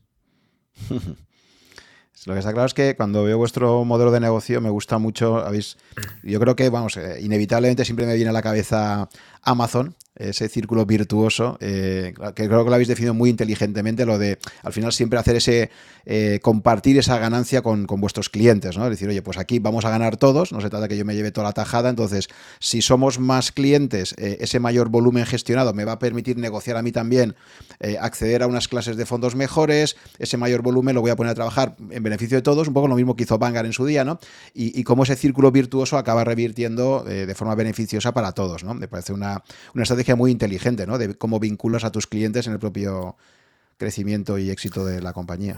Sí, lo que pasa es que es una estrategia que solo te la puedes permitir, eh, que esto es muy interesante también, solo te la puedes permitir si tienes una visión muy de, largo plazo y, si y si tus socios están muy alineados con esa visión de largo plazo, porque eso significa dejar, lo mismo que Amazon, dejar de ganar hoy para ganar en cuota de mercado y ser mucho más grande mañana. Pero esto, claro, los inversores muchos te dicen, sí, sí, mañanita, mañanita, ¿no? Es que a mí enséñame el dinero hoy, ¿no?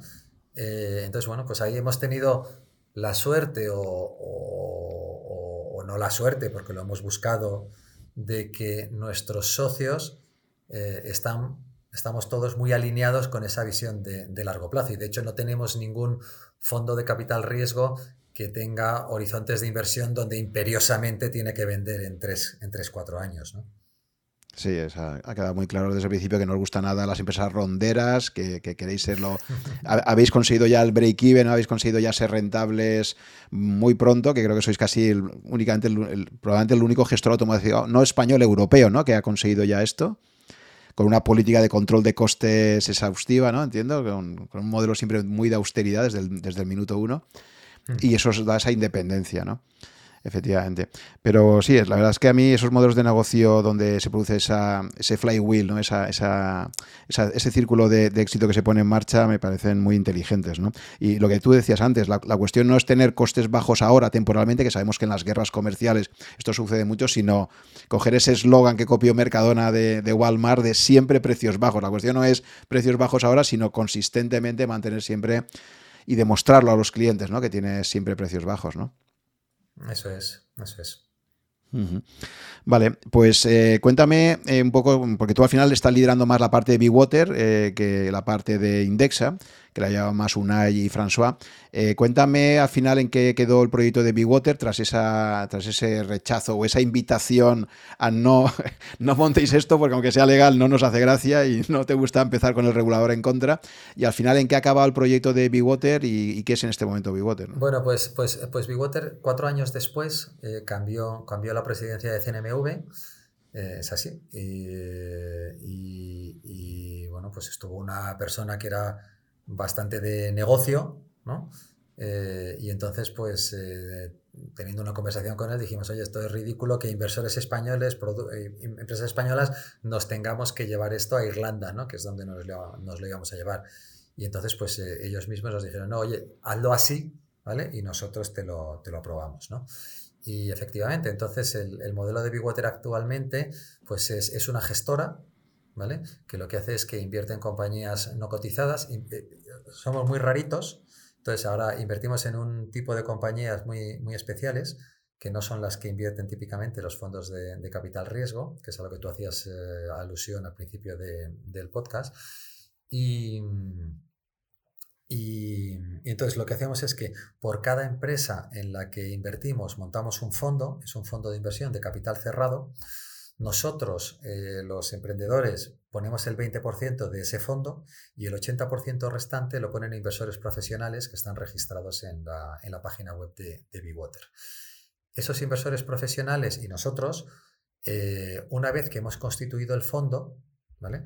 Podemos contratar a la gestora para que medie las participaciones ¿vale? y, nos, encuentre, eh, nos encuentre un comprador para nuestras participaciones. Entonces, no es que esto sea una solución a los problemas, evidentemente, de liquidez de la inversión en compañías no cotizadas, pero sí que es eh, solución aparte de los problemas porque cuando tú inviertes directamente en una SL, eh, aparte de que hay poca gente eh, interesada en invertir en esa SL, te encuentras muchísimos problemas que son, si yo quiero vender mis acciones de, Rankia, pues tengo que pedir, bueno, tengo que convocar una junta general de accionistas. Tengo que mirar si se va a tocar, si esa venta puede tocar el pacto de socios o no toca el pacto de socios.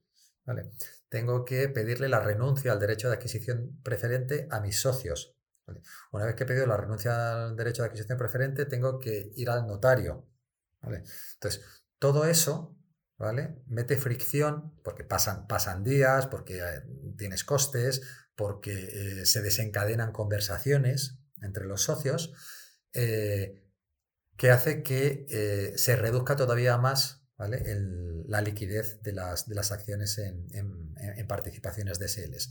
Y sobre todo también porque una cosa, porque el derecho de adquisición preferente, que es un tema genial para protegerte de, terceros, para preservar la gente que está en el cap table, es un matador de liquidez brutal porque el que está fuera lo que piensa es, oye, si los socios dejan salir las acciones de la compañía, que son los que tienen información, o bien el precio es caro, o bien hay algo que está pasando en la compañía, posiblemente no vaya tan bien como, como parece que va, porque se lo quedarían ellos. Entonces eso lo que hace es que expulsa a mucha gente que podría mirar la compañía antes incluso de ponerse a mirarla en, profundidad. Todo este tipo de problemas se reducen con la posibilidad de poner las participaciones del fondo a la venta en la página web de la gestora, pues prácticamente con, un clic. ¿no? Em, entonces, en, en hemos, eh, empezamos hace tres años, hemos invertido en 15 empresas, hemos desinvertido en una, hemos invertido pues algo más de 11 millones de, euros en, las empresas. Eh, hemos eh, devuelto a los, a los partícipes pues aproximadamente un 20% de lo invertido. En estos tres años ya. Y invertimos en un tipo muy específico de compañías, que es invertimos en compañías que tienen eh, cash flow positivo o que tienen la caja para llegar al cash flow positivo, para entendernos, gente que, compañías que no necesitan el, el cash para sobrevivir. Eh, invertimos tickets, las últimas operaciones las hacemos de un millón, pero posiblemente podemos llegar hasta, hasta millón y medio. Eh, y tomamos siempre participaciones minoritarias, entre el 5 típicamente y el, y el 25%. Tratamos de alinearnos lo más posible con los emprendedores, no nos gustan nada las cláusulas de liquidación preferente, ni antidilución, ni derechos individuales. Tratamos de, de no firmarlas y no las pedimos. Y finalmente, un tema muy específico nuestro también es que hacemos secundarios, ¿no? Eh, más o menos hacemos 65% secundarios, 35% primario.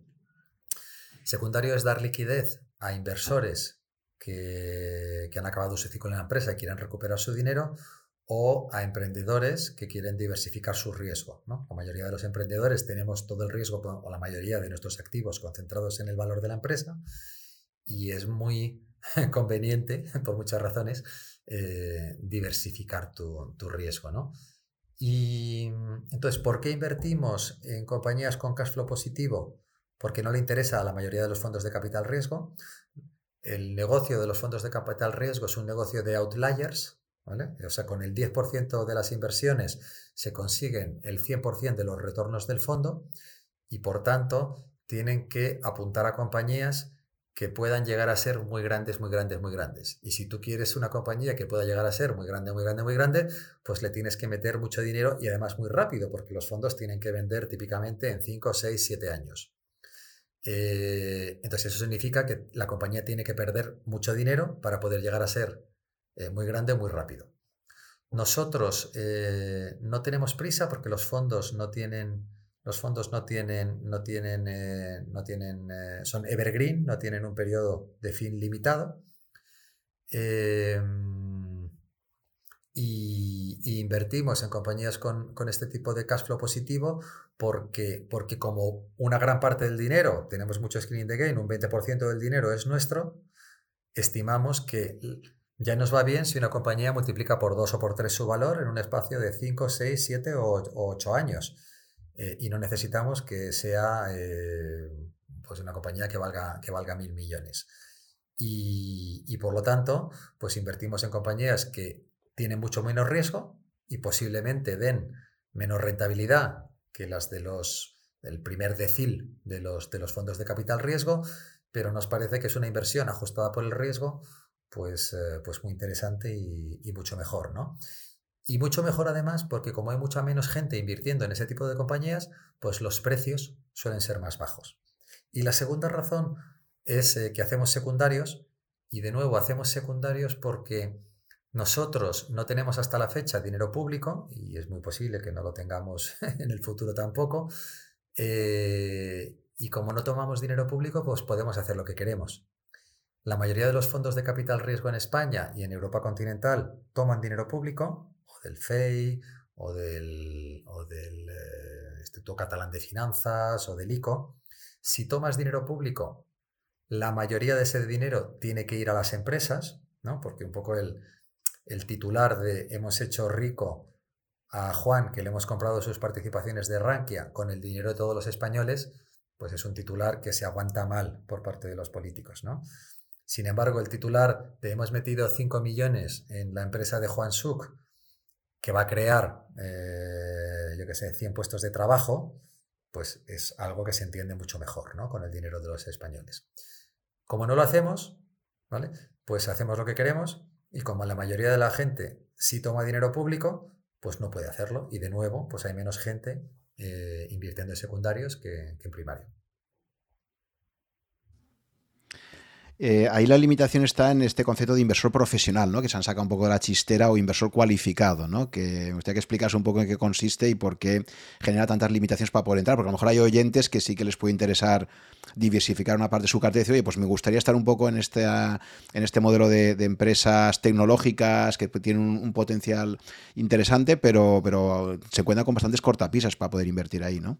Sí, eh, bueno, es así. Eh, es un poco el equivalente al inversor cualificado en Estados Unidos, pero con algunas limitaciones más. Y en general, eh, o, eres una institución que, invierte, una institución o un family office que invierte eh, como actividad principal, ¿no? o bien eres un inversor profesional y en general tienes que cumplir dos de tres condiciones. ¿no? Tienes que cumplir eh, o bien tienes 500.000 euros en activos líquidos, ¿vale? O bien eh, haces un número suficiente de inversiones en, compañías eh, parecidas, ¿vale? A las que has hecho un número parecidas a, las que van a invertir los fondos, en este caso son compañías no cotizadas expuestas a tecnología, o bien has pasado al menos un año en finanzas, en, en inversiones de manera que entendamos que eh, entiendes el riesgo que estás asumiendo al invertir en compañías no cotizadas que son mucho más ilíquidas. ¿no? Eh, si cumples dos de esas tres condiciones, puedes invertir. Todavía te queda una posibilidad de invertir que es eh, como inversor elegible, que es invirtiendo 100.000 euros ¿vale? en, en, los fondos. y bueno, a partir de, parece que la CNMV eh, y un poco eh, los reguladores en general son proclives a que se amplíe un poco el universo de inversores que puedan invertir en los fondos de capital riesgo con la nueva reforma de la ley del mercado de valores que posiblemente entre en vigor si no cambiamos de gobierno pues a finales de, de 2022 eh, y parece que ahí se puede abrir un poco el abanico de manera que lo, último que he visto es que podrían invertir aquellos inversores que entiendan eh, el riesgo que, asumen ¿no? de invertir en compañías ilíquidas eh, pero se rebajaría el, creo que tienes que invertir más de, lo que he visto es más de 10.000 euros, ¿vale? Y no puede ser más del 10%, más del 10 de tu patrimonio, con lo cual eh, tendrías que tener 100.000 euros en activos líquidos y al menos invertir 10.000 euros, pero a esto le queda, le queda todavía de aquí a que se promulgue la ley puede haber, eh, puede haber cambios, ¿no? Esto es un anteproyecto, vamos, un borrador. ¿Y, esos filtros, quién los tiene que comprobar? ¿Vosotros? O, sea, esos filtros, esos filtros los, comprobamos nosotros, eh, pero, pero vamos, eh, los comprueba el regulador también. O sea, periódicamente te dice, oye, a ver quién, quién ha invertido aquí. Y aparte de eso creo que se, tiene que comprobar cada año, ¿no? O sea, cada año tienes que renovar la lista de, creo, ¿no? O sea... No es exactamente así, no es, eh, no es exactamente cada año, pero eh, periódicamente te tienes que asegurar, eh, o sea, no, es como en Indexa que tienes que revisar el perfil de riesgo cada año. Por aquí te cualificamos como inversor, ¿no? Pero aquí es que no hayan cambiado tus circunstancias sustancialmente que normalmente no cambian. a lo mejor si tenías 500.000, a lo mejor te has ido a 300.000, pero si ya sabías de finanzas, eh, pues no, te, no, te, has vuelto tonto y has dejado de entender, entender las finanzas, ¿no? Pero de los otros dos criterios sí que podría haber alguno que, dejara de, estar, ¿no? Y por eso tenía entendido que, viendo la ley, creo que era que los inversores cualificados cada año tienen que demostrar que son inversores cualificados y tal, ¿no? Pero bueno, está claro que son todo cortapisas y, y por eso también, claro, porque alguien podría decir, vamos a ver, esto no rompe un poco tu idea de la indexación, en el sentido de que, bueno, tú te compras el mundo y aquí en cambio estás haciendo stop picking. Aquí básicamente tú estás eligiendo una serie de compañías que cumplen ciertos criterios, pero no deja de ser un stop picking. Si no te estás comprando... Eh, alguien podría decir, por hacer un poco de abogado del diablo, decir, oye Ramón, eh, ¿por qué no me aplicas el criterio de indexación a todas las startups o todas las scale-ups o empresas ya más consolidadas que haya en el mercado y me sacas un instrumento de inversión donde básicamente apueste a todas esas empresas no cotizadas que no acceden efectivamente a, esos índices, eh, en vez de hacer una apuesta por caballo ganador específico, ¿no? Sí. Bueno, uno es, eh, estaría muy bien, lo hemos hablado alguna vez, pero es, eh, bueno, es ah, muy, difícil, por no decir imposible, porque eso lo que exigiría es poder tomar participaciones en la inmensa mayoría de los fondos de capital riesgo que se crean en el, país, ¿no? Eh, y sobre todo de los buenos. Y los buenos a veces pues no te quieren en el país o incluso en Europa, ¿no? los buenos pues muchas veces pues, no te dejan entrar. O sea, si tú vas a Axel y le, le dices que quieres invertir un millón, te dice que te pongas a la cola. ¿Sabes? Entonces, eh, eh, ese concepto de indexación sería muy difícil de, por no decir imposible ahora mismo, de construir. Y lo segundo es que paradójicamente, bueno, y no paradójicamente, o sea, mientras en el mundo de los activos ilíquidos, ¿vale? Perdona, de los activos líquidos, es muy difícil batir al mercado, ¿vale? Y más del 90% de los inversores, casi no importa en cualquier, en, en, qué geografía, se queda por debajo de los índices a los, a los que traquean y se quedan por debajo pues en España 3,4% y en otros países pues cantidades eh, similares. Eh, en el mundo de los activos y líquidos no es así, ¿vale? ¿Y por qué, por qué pasa esto? Porque en los activos líquidos, al final, eh, los, los mercados son mucho más eficientes en los activos líquidos. ¿Por qué? Porque, primero, hay mucha más gente mirándolos. Segundo, hay muchos más inversores con mucho más volumen. Y tercero, porque eso permite que los, ordenadores, en, centésimas, si no milésimas de segundo, arbitren cualquier tipo de, mismatch del, activo. Eh, cualquier cosa que te encuentres eh, se arbitra en centésimas de segundo. Eh, en, el, en el mundo de los activos y líquidos no es así, porque primero el acceso a lo que se llama el deal flow. El deal flow es tener, tener eh, que las empresas buenas te vengan a ver. Eh, eso no es una cosa arbitrable, porque hay gente que tiene más deal flow eh, por una serie de razones y gente que no. Segundo, la información es muy opaca, ¿vale? Tú desde fuera tienes muy poco acceso a la, información de que disponen las, las compañías a menudo no sabes quiénes son los socios de esas compañías. Eh, en España sí puedes consultar el registro mercantil, las cuentas de las compañías, pero casi con 12, 18 meses de retraso y en algunos casos incluso las compañías pues pagan la multa y no, y no las ponen en el registro mercantil. Eh, por todo eso, eh, sí que hay, sí que podemos encontrar una retribución ¿no? a ese acceso y a esa, y a esa opacidad. ¿no? Y no solo eso, sino que mientras, mientras en, en los fondos líquidos, en los mercados líquidos, no existe lo que se llama persistencia.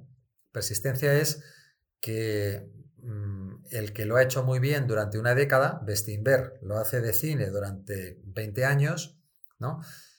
Eh, que esa gente tenga mayor probabilidad de hacerlo, de batir a los mercados en los siguientes 20 años. Entonces, eso empíricamente no es así y el caso es para mes, ¿no? Por ejemplo, ¿no? Lo bate durante 20 años y ahora es un desastre en su siguiente etapa, ¿no?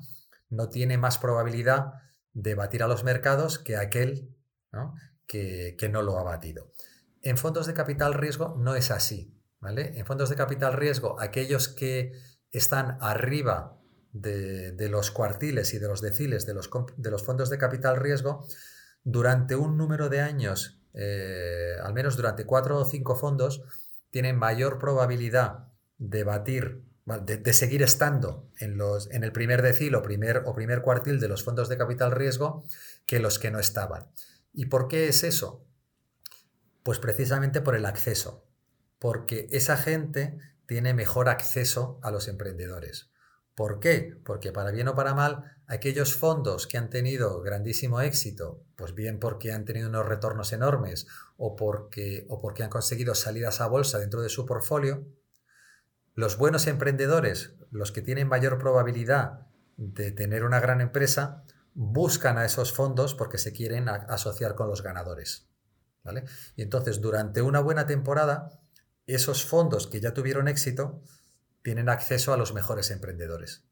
Eso es un poco el resumen. Hay, más cosas, pero ese es el resumen. Sí, tiene todo el sentido porque cuando tú te has creado una marca fuerte, pensemos en los grandes fondos de capital riesgo que han estado detrás de las grandes eh, compañías americanas, por ejemplo, pues hay que pensar también que, que, cuando un empresario busca un fondo que le invierta, no está pensando solo en la valoración que le hagan, porque probablemente aparecerá por ahí algún fondo de Texas o de Miami que seguramente le va a valorar más arriba, pero lo que está buscando sobre todo también es un, socio de viaje que le permita primero acceder a los mejores directivos, eh, encontrar el mejor talento, por ejemplo en Estados Unidos eh, casos como el de Google ¿no? o Facebook, etcétera, eh, si metes en tu, en tu accionariado a un fondo de Venture Capital que es de los top, te va a permitir tener una agenda de contactos que el día después te va a decir te busco al CEO que necesitas, te busco al director de operaciones que necesitas o, tal, y, todo ese, negocio relacional efectivamente vive mucho del éxito, o sea, el éxito se, se retroalimenta ahí, ¿no? Te vas creando una marca más fuerte y, todo el mundo va a ir a buscar a, esos fondos de referencia, ¿no? Con lo cual, efectivamente, tiene todo el sentido del mundo que tiendan a reforzarse eh, y a tener cada vez más marca, ¿no? A no ser que lo haga muy mal, ¿no? Pero normalmente... Sí. Aún, aún así, fíjate, eh, después del cuarto quinto fondo, los retornos acaban revirtiendo a la media. ¿vale? Eh, o sea que todo, todo, todo tiene, todo tiene, su, su, agotamiento. ¿no? Esto hay, es, eh, hay un profesor de Harvard que estudia, estudia mucho esto, eh, que lo recomiendo mucho para aquel que le interese los temas de retornos. De, hay dos profesores. ¿no? Uno es Josh Lerner, que ha escrito muchísimos libros de capital riesgo. Y el, el segundo que, que, lo estudia es un, profesor que se llama Das, das Narayanda. Uh Bien. Entonces, efectivamente, ahí se produce esa situación que es lo que justifica, igual que, efectivamente, pues eh, digamos que si uno eh, quiere apostar por la gestión activa, desde luego, eh, nunca le recomendaríamos que se metiera en el SP500, porque probablemente es el mercado más eficiente del mundo, con más gente mirándolo, más y en cambio a lo mejor pues puede tener más sentido. Si tú quieres apostar por la gestión activa, a mí por ejemplo me parecería una apuesta mucho más razonable meterte por ejemplo en el mercado de small caps japonesas, ¿no? que ya de entrada, pues sabes que una empresa japonesa tiene unas barreras de entrada terribles, lo que contaba Marga Rigasai, por ejemplo, ¿no? que, que directamente las memorias solamente las escriben en japonés y ya solo tienes ahí una barrera cultural enorme que puede justificar el que un insider, que, o alguien que se ponga a estudiar a fondo eso, pueda encontrar auténticas joyitas que para el general de los analistas, pues la verdad es que es un mercado que no, que no se va a meter ahí y que por lo tanto necesariamente siempre va a ser más ineficiente que, un SP500, ¿no? Completamente de acuerdo. O sea, yo, lo, que, lo que creo es que los gestores value o los gestores activos eh, pues pueden añadir cierto valor mientras estén en el mundo de, las grandes ineficiencias y eso exige muy posiblemente o mercados muy raros o, empresas muy pequeñas con muy poca liquidez, con, muy poca gente mirándolas. Y, el gran error de todos estos gestores, incluso los que han tenido mucho éxito, incluso para mes, muy posiblemente es que a medida que les va llegando más dinero, claro, cuando tú gestionas 100 millones de euros, pues los puedes gestionar en el, en el MAP cuando tú gestionas 2.000, pues te tienes que ir a los grandes índices, porque es que no te cabe el, no te cabe el dinero para meterlo en otro sitio. Y en el momento que te vas a los grandes índices, pues entras en el mundo de la eficiencia y, es muy difícil batir a los mercados. Muy bien, pues repasada tu trayectoria empresarial y como inversor, vamos a aterrizar en, Ramón como inversor particular y me gustaría que me comentaras un poco actualmente cuál es tu, eh, si vemos tu cartera en porcentajes, un poco cuál sería tu asignación de activos. Ya me imagino por dónde va, por las pistas que nos has dado, pero bueno, sí que me gustaría que comentaras pues un poco eso, actualmente cuál sería tu, tu cartera de inversiones, cómo lo tienes repartido por diferentes tipos de activos. Eh, y un poco pues cómo, em, cómo ves cada una de esas categorías de activos en el entorno macroeconómico actual, ¿no? Un poco pensando en, el futuro. Pues nada, yo, eh, pues mira, mi, cartera actual es, eh, está, como la mayoría de los españoles, súper sobreponderada en inmobiliario, ¿vale? entonces, pues tengo más o menos un 60% del valor, sí, quitando quitando la empresa, ¿eh? siempre. Eh, pero tendría un 60% en inmobiliario, un 30% en acciones y bonos, de los cuales estaría repartido más o menos en un 85-15, y en ilíquidos tendría, eh, en ilíquidos, que no, es, que no es la empresa, tendría un, un 10%. Em, si, si metiera la empresa, el valor de, las acciones de Index AB Water, esto cambiaría radicalmente, por supuesto, y estaría completamente sobreponderado en, en ilíquidos. Y luego, eh, pues rentabilidades anualizadas de, las inversiones, pues más o menos eh, el inmobiliario yo diría que es el 0%, que es muy triste, pero es, eh, es así. En acciones y bonos eh, tengo una rentabilidad anualizada, además desde hace mucho tiempo, eh, desde que empecé a invertir en ello en el, 2003-2004, de, aproximadamente el 11%. Y en ilíquidos, que lo tengo todo a través de, de Bwater, pues eh, la rentabilidad, eso sí, sobre papel, ¿no? sobre el valor de la última transacción, pues está en el, está en el 25%. O sea que yo creo que estoy la, media de todo ello, ¿vale? La media ponderada de todo ello da un, da un 6, un 6%. Eh, entonces, bueno, pues estoy muy contento con, las acciones y, bonos, muy contento con los ilíquidos y horriblemente descontento con, el, con el inmobiliario, ¿no?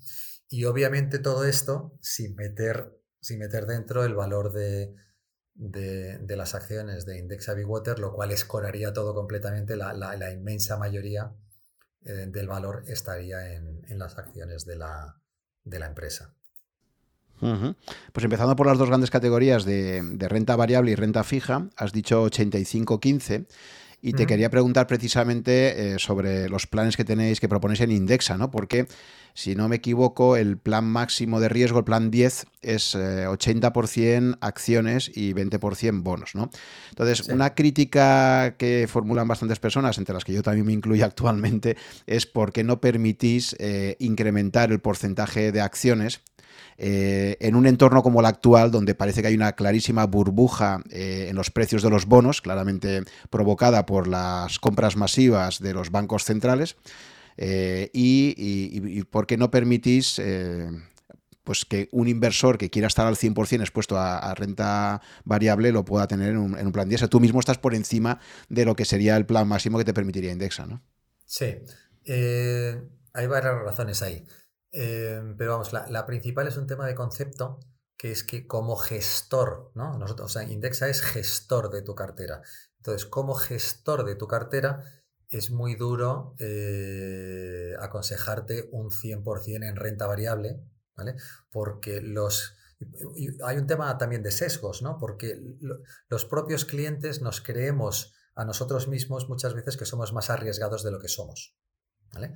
Entonces, para proteger al cliente de esos sesgos, ¿vale? Y es debatible si, si a lo mejor tendríamos que ir al 90-10, ¿no? Pero, pero yo sí creo que, no debe, que está bien que no permitamos tener un 100% en, en renta variable. Eh, y es porque cuando vengan mal dadas, y yo las he visto muy mal dadas en el año 2000 y en el año 2008, ¿vale?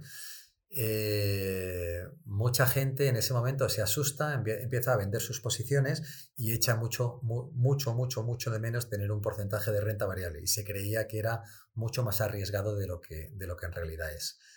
Em, aún así, ¿vale? Como, como, sabemos que somos, es una crítica muy, muy válida y, como hay, no poca gente como tú, eh, yo creo que esto, bueno, pues eh, vamos a sacar un fondo un fondo de fondos que eh, será 100% renta variable, precisamente porque nos lo pide mucha gente y la gente podrá comprar el fondo sin la gestión de cartera de Indexa, ¿vale? Pero sí será un fondo de fondos de, Indexa y, si tú eso es lo que quieres, pues entonces eh, podrás comprar el fondo de Indexa con un 100% de renta variable. O sea, lo hacéis básicamente para, que, para proteger al inversor de sí mismo y por eso en planes de pensiones sí que permitís el 100%, porque entendéis que en un plan de pensiones, dado que no puedes retirar el dinero, ahí... Eh, eso es. O sea, es un poco de paternalismo, ¿no? De alguna forma, proteger de ti mismo, ¿no? En, el plan de pensiones no puedes sacar el dinero, te lo dejo hacer. Aquí no me fío de ti, de ti mismo, ¿no? sí, hay, hay, esto, no es, esto, no es, esto no es muy liberal, eso es verdad, ¿no? Eh, y, tanto François, bueno, Unai también, pero vamos, François y como yo somos, somos muy liberales, ¿no? Eh, pero pero como, como, como, responsabilidad del gestor, ¿no? Eh, a mí me parece que es lo prudente no dejar que alguien al cual estás gestionando su, tú, su cartera eh, y que en el fondo, oye, no conoces, no conoces tan bien porque nos contesta una serie de preguntas, pero luego cada uno somos de nuestro padre y nuestra madre y hay que vivir un desplome como el del 2000, ¿no? Con bajadas del 50 y del 60 y del 70% a ver qué hace la gente, ¿no? Eh, entonces me parece prudente no dejar que la gente se vaya al, al 100%. 79-21, 85-15, bueno, pues eso ya es más debatible, ¿no? Eh, no, recuerdo, no recuerdo por qué llegamos al 80-20. De todas formas, claro, para mí una situación en la que estamos totalmente en terra incógnita es precisamente encontrarnos con cosas tan absolutamente surrealistas como bonos soberanos, como el bono español, por ejemplo, es decir, un Estado que pasa de un 95% de deuda sobre el PIB en el 2019, vamos a acabar por encima del 120 en el año 2021, pagando un bono a 10 años al 0,25, un bono a 5 años al menos tal, o sea, rentabilidades negativas, es decir, estamos absolutamente instalados en, unos precios de los bonos que están absolutamente distorsionados por esas compras masivas de los bancos centrales, ¿no? Em, claro, esto es, terrena, eh, es un terreno eh, completamente nuevo. Que yo recuerde, mm, bonos con rentabilidades negativas no es una cosa que se haya visto históricamente, por lo cual también te pregunto un poco mm, qué opinas de esa regla famosa, clásica, ya que planteaba Vogel y muchos otros, de tú a medida que tengas más edad, y creo que también es un poco el modelo que utilizáis en, el perfil de riesgo, porque en, Indexa preguntáis la edad y, a medida que tienes más edad va reduciendo o debería reducir la, exposición a, renta variable. Eh, ¿Cómo valoras o crees que se debería replantear ese tipo de modelos eh, en un mundo donde los bonos ya no son los bonos de antes. Es decir, que es que ha cambiado muchísimo en estos últimos cinco años, ¿no? Bueno, pues es una pregunta mm, muy inteligente, no es fácil de contestar.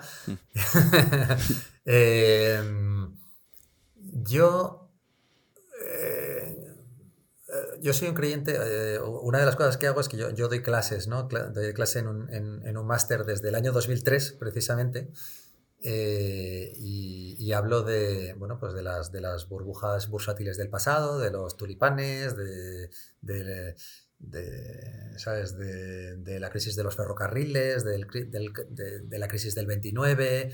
Eh, o sea, paso por, por, la, por, el estudio de las grandes crisis bursátiles y hablo mucho de la ciclicidad de los mercados. ¿vale? Y, y, yo creo que, que la ciclicidad de los mercados sigue siendo válida. Lo que pasa es que bueno, pues a veces eh, los ciclos, eh, estamos acostumbrados a ciclos de, cuatro años, que históricamente, pues estadísticamente eran tres años buenos y uno malo durante el siglo XX, y ahora, pues a lo mejor son 12 mm, años buenos y cuatro malos seguidos, ¿no? está por ver. Pero yo creo que, que, la ciclicidad de los mercados no se ha roto, ¿vale? eh, que quizá los ciclos no van a ser como eran los del pasado y que por tanto los tipos de interés van a subir eh, no sé cuándo, si lo supiera me haría rico, evidentemente, pero sí creo que acabarán subiendo a un entorno razonable del 2, 3, eh, bueno, los largos, ¿no? Del 2, 3, 4%, y que eso tenderá, bueno, pues a, que las cosas se parezcan más al pasado. Entonces, si estamos invirtiendo a largo plazo, creo que fundamentalmente no habrá cambiado eh, esencialmente la manera de invertir y que efectivamente cuanto más viejo eres, más renta fija tienes que tener, ¿no? Eh, sustancialmente. Mm, pero bueno, me puedo equivocar. Quiero decir, a lo mejor estamos en un cambio de paradigma. Durante los próximos 50 años los tipos se quedan en el, en el 1% y la bolsa sigue subiendo indefinidamente durante 50 años. Me extrañaría mucho, ¿no? Pero, pero podría ser. Yo creo que el gran cambio que se está produciendo ahora, que lo ha declarado ya Jerome Powell y, el Banco Central Europeo, es que, es que ellos dentro de sus objetivos, que no es el objetivo oficial, pero lo acaba metiendo es la estabilidad financiera. O sea, eh, el Banco Central Europeo y la Reserva Federal Americana están más pendientes ahora de que no haya un crash en las bolsas que de controlar la inflación, por ejemplo, y así estamos viendo la inflación a donde se está yendo. O sea, todo ahora debería justificar ya empezar a subir los tipos de interés, pero claramente no lo quieren hacer por ese miedo cada vez que anuncian que va a haber no, ya un aumento de tipos, sino simplemente una reducción de, eh, de, compras de bonos, pues ya el mercado se pone nerviosísimo, ¿no? y han demostrado en la última década que lo que les preocupa muchísimo pues es que ellos no quieren ser, digamos, el que pasa la historia como estando en la presidencia de la Reserva Federal esta persona eh, hubo este crash, ¿no? Con lo cual, patada hacia adelante y más de lo mismo, ¿no? Em, entonces es un cambio bastante importante de paradigma. A mí hay una idea de, Taleb que me gusta muchísimo en este ámbito, que es esta que te dice el peligro que tiene cuando tú intentas limitar la volatilidad de un sistema, o sea, los sistemas de forma natural pues tienen su volatilidad, se ajustan, etcétera, ¿no?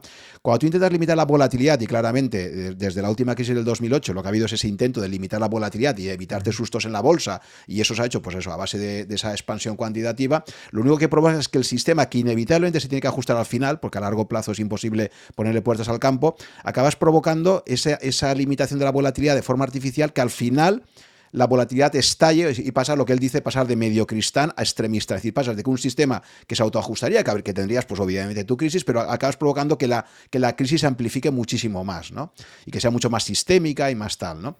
Entonces, yo no sé si nos estamos enfrentando un poco a ese escenario, que en fin, hace un poco de futurología, ¿no? Pero sí que me gustaría saber un poco tu opinión, porque a mí realmente eh, esto me da cada vez más miedo en el sentido este de que cómo se, se va acumulando pues, esas tensiones, ahí es como si intentas que, que, el, que el volcán de La Palma, ¿sabes? Vamos a poner ahí encima una tapa de hormigón, como dijo alguno por ahí, que decía, oye, esto lo podríamos tapar, ¿no? Y lo tapas temporalmente y al final te acaba estallando y te salta todo por los aires, ¿no? Entonces, en ese sentido, a mí me, me preocupan los modelos de análisis de riesgo, pues eso, donde, donde ven al bono clásico de toda la vida como que siga siendo el mismo tipo de bono, en un escenario donde básicamente parece ahora que los bancos centrales no están tan preocupados por el control de la inflación y más bien están preocupados por ver cómo ayudan a financiar y a reducir la prima de riesgo de los estados con problemas, ¿no? Yo, yo, eh, eh, eh, simpatizo, ¿no? Con, o sea, me parece, me parece lógico, ¿no? Que cuanto, cuanto más sube algo y más limitas, ¿no? como tú dices, su volatilidad, el riesgo de, el riesgo de caída es mayor. ¿no? Eh, simpatizo con esa idea. Lo que pasa es que eh, yo hace mucho tiempo que he tratado de dejar de, predecir el, mercado, ¿no? como, te, como te comentaba. ¿no? Y, de hecho, fíjate, o sea, en Indexa, desde que empezamos, ¿vale? Desde que empezamos el año 2016, todo el mundo nos dijo, es una locura lo de los bonos, hay un burbujón tremendo y tal. Bueno, pues los bonos subieron 2016, 2017, 2018, 2019 y 2020. Y no poco, y no poco, ¿vale? Y, todo el mundo nos dijo desde el año 2016, porque en el año 2016 el mercado ya lleva subiendo desde, desde el año 2009. ¿Vale? Llevábamos ya siete años subiendo, casi dos ciclos enteros. Y todo el mundo nos decía, hay una burbuja monumental. Eh, dijimos, bueno, sí, es posible, ¿no? Eh, y desde entonces las carteras de Indexa se han apreciado pues más o menos un 100% desde que empezaron, ¿no? Entonces, eh, ¿qué pasa si, esto continúa así, que es, que es posible, ¿vale? Eh, durante otros siete años, ¿no? Y, sigues con tipos entre el 0 y el tipos largos entre el 0 y el 2%, con lo cual la bolsa va a seguir subiendo, porque al final la bolsa actúa de proxy contra los bonos y el mercado inmobiliario. Los bonos están muy en máximos históricos y el mercado inmobiliario americano ni te cuento. ¿no? Con lo cual, por eso, por eso sigue subiendo la bolsa, porque hay un efecto también de entrada de fondos en, el activo alternativo. ¿Quién te dice que no va a continuar esto 5, 6, 7 años más? Y, y te encuentras con otro 100% de subida y si te hubieras bajado, hubieras perdido el 200% de su vida.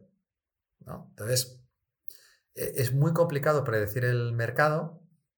Simpatizo con esa idea de, Taleb de que limitar la volatilidad puede llevar a eventos más extremos, pero, pero me declaro completamente incapaz de, predecirlo y por lo tanto la manera de, de no predecirlo es diversificarte mucho, tener productos muy, con comisiones muy bajas y, luego entender muy bien tu perfil de riesgo. Y si, te cagas de miedo de que esto caiga un 50%, pues es que tienes demasiada renta variable. Y luego también hay otra cosa nueva que hay en el escenario actual que no existía en la asignación de activos clásica, que sería pues todo el mundo de los criptoactivos, ¿no? que a partir de la aparición de Bitcoin en 2009 eh, ha sido una nueva alternativa al, dinero fiat, eh, o por lo menos así se postulan. Y luego también tenemos la, clase de activo eh, que es el oro, que sé que en, Indexa no sois partidarios de ninguno de los dos, pero me gustaría saber un poco tu opinión personal ¿no? Eh, sobre ellos. ¿Cómo lo ves? Si tú en tu cartera tienes algo de eso, en fin, ¿cuál es un poco tu mm. opinión sobre tanto el oro como valor refugio? ya sabes que está la, la, cartera permanente donde, donde consideran que el oro puede ser un buen refugio en determinados periodos del ciclo. Eh, o lo que algunos empiezan a llamar como oro 2.0, que sería Bitcoin en particular, ¿no? Y por extensión luego, pues si quieres otros criptoactivos. Vale. Eh, no, no, yo no tengo nada eh, de los dos. Sí he tenido oro en el pasado. Lo que pasa es que, o sea, el oro históricamente ha funcionado muy bien en periodos inflacionarios, ¿vale? Como precisamente como refugio de valor. Em, pero, pero e, empíricamente y académicamente eh, no, está, no está demasiado, o sea, eh, cuando empiezas a leer estudios de verdad eh, y en diferentes ciclos, es verdad que no está, no está tan claro que funcione como, como valor refugio, como hedge contra la inflación en todos los periodos. A veces sí lo he hecho y a veces, y a veces no. Eh, y desde luego no produce ningún tipo de, retorno. ¿no? Y ahí me ha convencido un poco UNAI ¿no? en, los, en los últimos años. Eh, aún así, eh, bueno, pues digamos que, que, una cosa que lleva 3.000 años funcionando, pues, pues, yo entiendo a la gente que, que, dice, oye, para un evento extremo de una tercera guerra mundial, pues a lo mejor esto sigue funcionando, ¿no? El oro porque lleva 3.000 años funcionando así, yo, yo lo entiendo. Em, pero bueno, o sea, yo ya no tengo más oro, hace muchos años que no tengo oro en las, en las carteras eh, y fundamentalmente porque leyendo research, eh, pues no siempre funciona como hedge contra la, inflación, ¿no? Ha sido un poco la, conclusión a la que he llegado. En cuanto al, al Bitcoin, que, es, un tema súper controvertido, eh, donde somos, me temo que, no sé si viejunos o, contrarians o, qué. Em, a mí me gusta mucho la definición que hace, que hace Ray Dalio ¿no? del, Bitcoin, para el que la quiera leer. ¿no? Eh, él lo define como un call, ¿no? una, una opción de compra muy fuera del dinero, de que devenga una reserva de valor como el oro, ¿no? Entonces lo que dice es, yo no soy capaz de invertir en él como una clase de activo, pero sí soy capaz de tomar una apuesta especulativa que quizá pague sobre, sobre él, ¿no? Entonces es una apuesta muy fuera del dinero, muy especulativa, de que devenga algo como, como el oro, que es una cosa que lleva funcionando 3.000 años. Y si ese es el caso, pues sí que es verdad que a lo mejor el Bitcoin pues puede llegar a valer 500.000 dólares el, Bitcoin, ¿no? Eh, puede llegar a valer los 20 millones de Bitcoin que va, a hacer, que va a haber en el mundo, pues pueden llegar a valer más o menos el valor que tiene el oro en el mundo. Eso es un poco el, bull case de, esto, ¿no? Eh, yo eso lo puedo compartir. Eh, invertir en Bitcoin, yo personalmente eh, no lo veo. Primero porque, porque me parece que es posible, ¿vale? Que salgan otro tipo de criptomonedas por el camino que superen las, eh, las teóricas ventajas del Bitcoin, ¿no? El mundo de las criptomonedas tiene muy poca, muy poca, muy poca historia. Eh, la ventaja del Bitcoin es que ha alcanzado un, valor de mercado en donde ya se empiezan a meter el público institucional y por lo tanto, pues, bueno, pues se le puede dar más, más, más entidad a, no quiero llamar activo, al Bitcoin. Em, pero me parece posible que salgan criptomonedas que se puedan utilizar mucho mejor como medidas de pago, por ejemplo. Eh, me parece plausible que hoy el Bitcoin es una cosa que no se puede hackear al ritmo que van las cosas, quién sabe.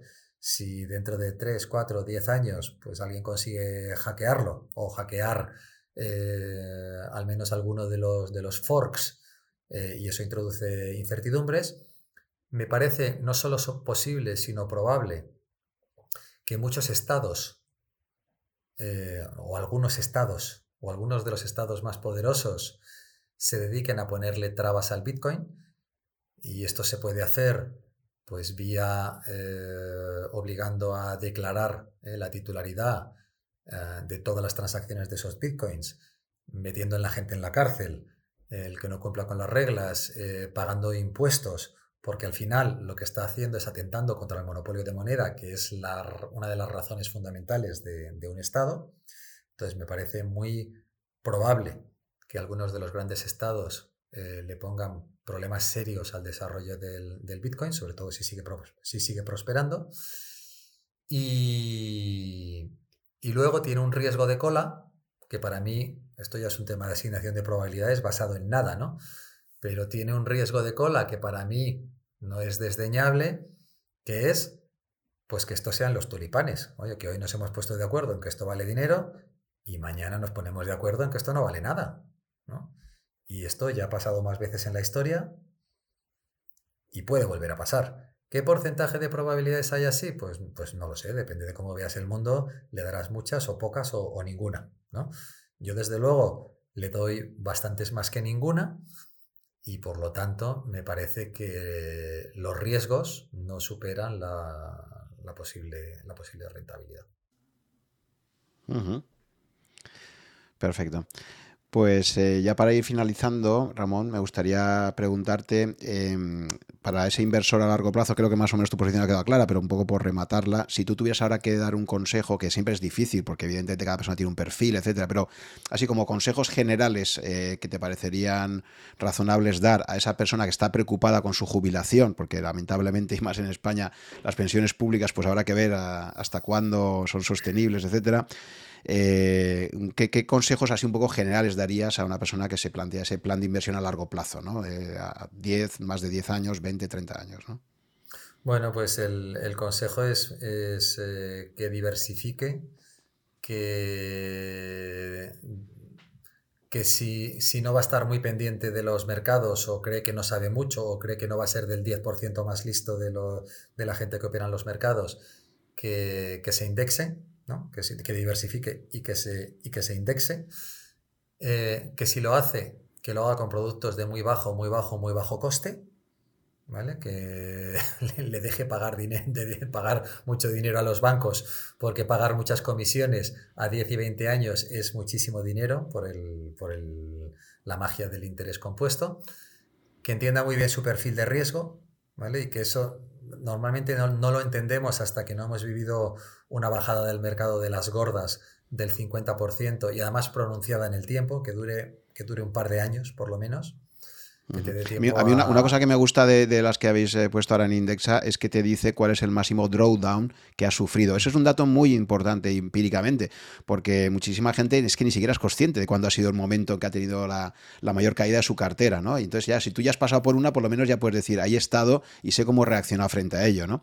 Que es lo que cuando hablas antes de la historia me parece un dato muy interesante. También, por otros, ahora podéis analizar cuántos de vuestros clientes han retirado fondos en situaciones de estrés del mercado, ¿no? Ya puedes ir viendo qué cliente ha entendido el mensaje y qué cliente se pone muy nervioso y probablemente no está en el perfil de riesgo que, le correspondería, ¿no? Exactamente. Y luego, eh, yo creo que, eh, aunque, aunque la manera más eficiente, ¿vale? Eh, de invertir a largo plazo es invertirlo todo hoy, ¿vale? Porque tienes más tiempo por delante para que trabaje el interés compuesto. La realidad es que la inmensa mayoría de los, de los mortales, por un sesgo también, eh, pues al final nos, estamos más cómodos invirtiendo todos los años, ¿no? Todos los años o todos los meses periódicamente, que al final es exponerte a diferentes momentos del ciclo, exponerte a diferentes añadas, este, exponerte a diferentes empresas tecnológicas que van cambiando el mundo, nuevas cada año, ¿no? Eh, y eso también es muy interesante, no, tanto desde el punto de vista de, rentabilidad, como te digo, empíricamente es mejor invertirlo todo hoy si lo tienes hoy, eh, pero, pero desde el punto de vista de tranquilidad mental, eh, pues es, muy recomendable también, porque te, quitas el, te quitas la ansiedad de, oye, tengo 100, 100 euros para invertir, los invierto todo, todos hoy y justo cae el mercado, mañana China invade Taiwán y el mercado cae un 50% y me siento el, mortal más tonto de la Tierra, ¿no? Bueno, pues eso eh, lo, limitas invirtiendo periódicamente con la frecuencia que cada uno desee, puede ser mensual, trimestral o anual. Tú eres partidario de automatizar las aportaciones precisamente para eliminar ese intento de timing, ¿no? De justo, pues ayer cayó un 2% el SP, ahora entro hoy con un poquito más y tal, ¿verdad? Siempre hay esa tendencia, todos nos definimos como muy racionales y creemos mucho en la eficiencia de los megas, pero la realidad es que al final siempre creemos que, eh, pues oye, justo ahora que acaba de caer, voy a meter un poquito más, ¿no? Entonces, ¿tú serías partidario de aportaciones periódicas automatizadas? Sí, yo soy partidario completamente de tener un plan y no salirte del, plan de tus inversiones.